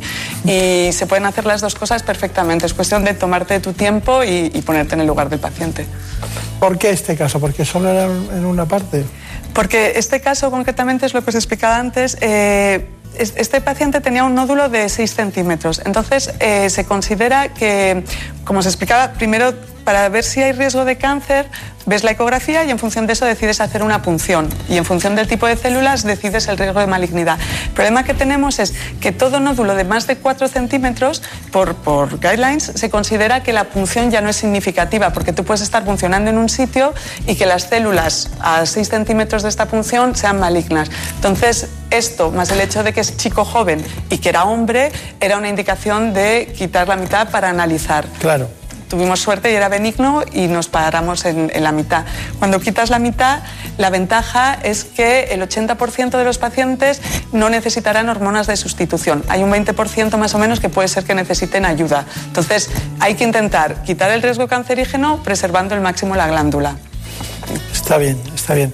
Em, dígame, el, proceso posterior, ¿cómo es? ¿Cuál es el proceso posterior? Pues la recuperación es bastante... Hemos visto que eran siete días cuando tenían los resultados definitivos. Sí, pero el paciente ya está en casa. No, la recuperación es muy rápida. Cuando, en general, lo que determina el cuánto tiempo están en el hospital va a ser lo que explicaba de las glándulas para, tiroideas, es decir, el calcio.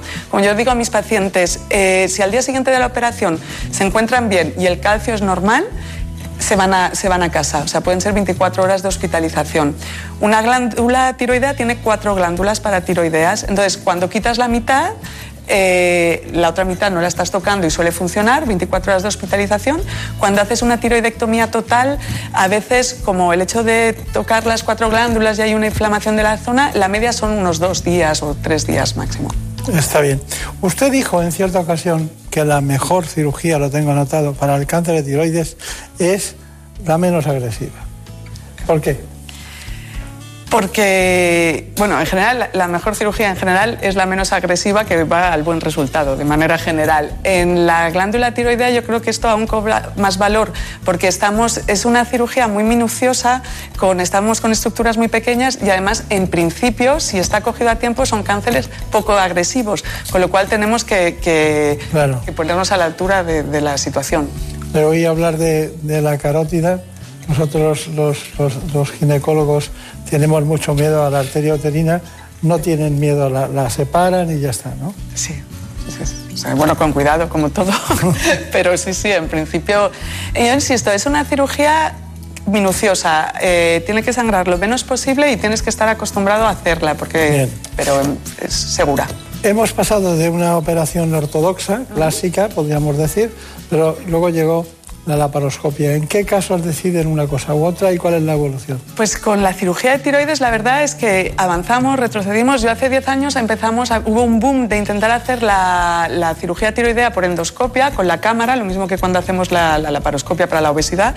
Pero la verdad es que es una técnica que se abandonó porque las indicaciones eran muy limitadas, porque al fin y al cabo la limitación que tenemos en la cirugía de tiroides es la incisión. O sea, lo que estamos buscando es una estética perfecta eh, y entonces, para sacar los nódulos, necesitábamos igualmente hacer la incisión. Claro. De, ahora lo que se está intentando, las nuevas técnicas, es, por ejemplo, por vía transoral. De, hay equipos que lo hacen por vía transaxilar. Al fin y al cabo estamos buscando lo mismo, un resultado estético correcto. De, yo estoy observo. Claro, lógico. bueno, eh, pero la pregunta que, que nos hacemos, que se hace la población, bueno, ¿Conoce la gente cuál es el resultado final de este tipo de intervenciones? Vamos con ello. Según un estudio realizado por la Asociación Española de Cáncer de Tiroides, el 21% de la población está preocupada por padecer una disfunción tiroidea, algún tipo de nódulo, bocio o cáncer de tiroides. De esta investigación también se deduce el escaso conocimiento que se tiene sobre los efectos reales del tiroides, sobre la salud global y el bienestar, y es que la mayoría lo asocia solo al peso o como mucho al ritmo vital. Anualmente se diagnostican en España más de 46.000 nuevos nódulos tiroideos que deben ser estudiados para descartar la presencia de malignidad. Solo 3.000 de ellos resultan ser cáncer de tiroides, un tumor que aunque tiene muy buen pronóstico es el que más ha crecido en incidencia en los últimos años. Bueno, pues ha quedado claro cuál es la intervención, eh, cuáles son los, objetivos, cuál es la más frecuente. Eh, ¿Piensa usted que queda algo por matizar? No, quizá lo, único eh, que quería matizar es una cosa que da mucho miedo a la gente es el problema de la voz con la cirugía. Lo ha preguntado Marina, sí. y esto quería tranquilizar, porque vienen y preguntan, ¿me quedaré sin voz, doctor? Eso es excepcional. O sea, lo que hay que tener mucho cuidado es con el nervio recurrente que mueve las cuerdas vocales. Para no lesionarlo, la probabilidad de lesionarlo es menos de 1% si se hacen manos expertas. Y encima hoy en día trabajamos con el neuroestimulador, eh, que disminuye aún más la frecuencia. Para quedarse sin voz tendríamos que lesionar los dos nervios. Está descrito en la literatura, yo gracias a Dios nunca lo he visto. Entonces, nada, quería pasar un mensaje de tranquilidad porque es la pregunta recurrente que viene a los pacientes y en general tienes un poco de disfonía como por el tubo, como si tuvieras una faringitis, pero a la semana la mayoría está perfecta. ¿Hay alguna zona del mundo donde haya más cáncer de tiroides? Eh, sí, la, por etnias, la etnia asiática y la etnia blanca tenemos más frecuencia de, y, por ejemplo, en países como en Corea hay mucha, mucha incidencia y luego son más demográficas y lo que hablábamos antes, probablemente en función de los aportes de yodo. Claro. Bueno, pues ha sido un placer, se me queda corto pero no había más que contar que lo que afecta al cáncer de tiroides. Le recuerdos a su familia, muchísimas gracias por estar con nosotros. Y bueno, eso de irse fuera está muy bien, ¿eh? pero eligió usted un destino que prácticamente es un trayecto, ¿no? El que eligió. Porque también hizo otras cosas en otros, en otros lugares aparte de este, ¿no? Bueno, pues muchas gracias. Sea feliz. Gracias. Encantado. Y a todos ustedes indicarles que vamos desmenuzando lo que es el organismo parte por parte para que los médicos puedan demostrar a dónde han llegado en cada caso, cuál es su solución, como el caso de la doctora Ballesta. Muchas gracias. En buenas manos. Por un beso tuyo, contigo me voy. No me lo pregunto, contigo me voy. Que se me fue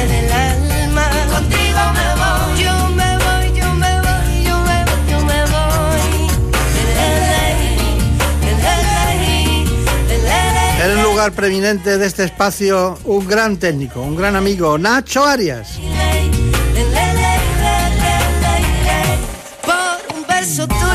En la producción, como siempre, Marta López Llorente. Sigue siendo de Ávila. Perdiendo el miedo se dejó llevar y se enreda el tiempo mojando los sueños y tu boca loca me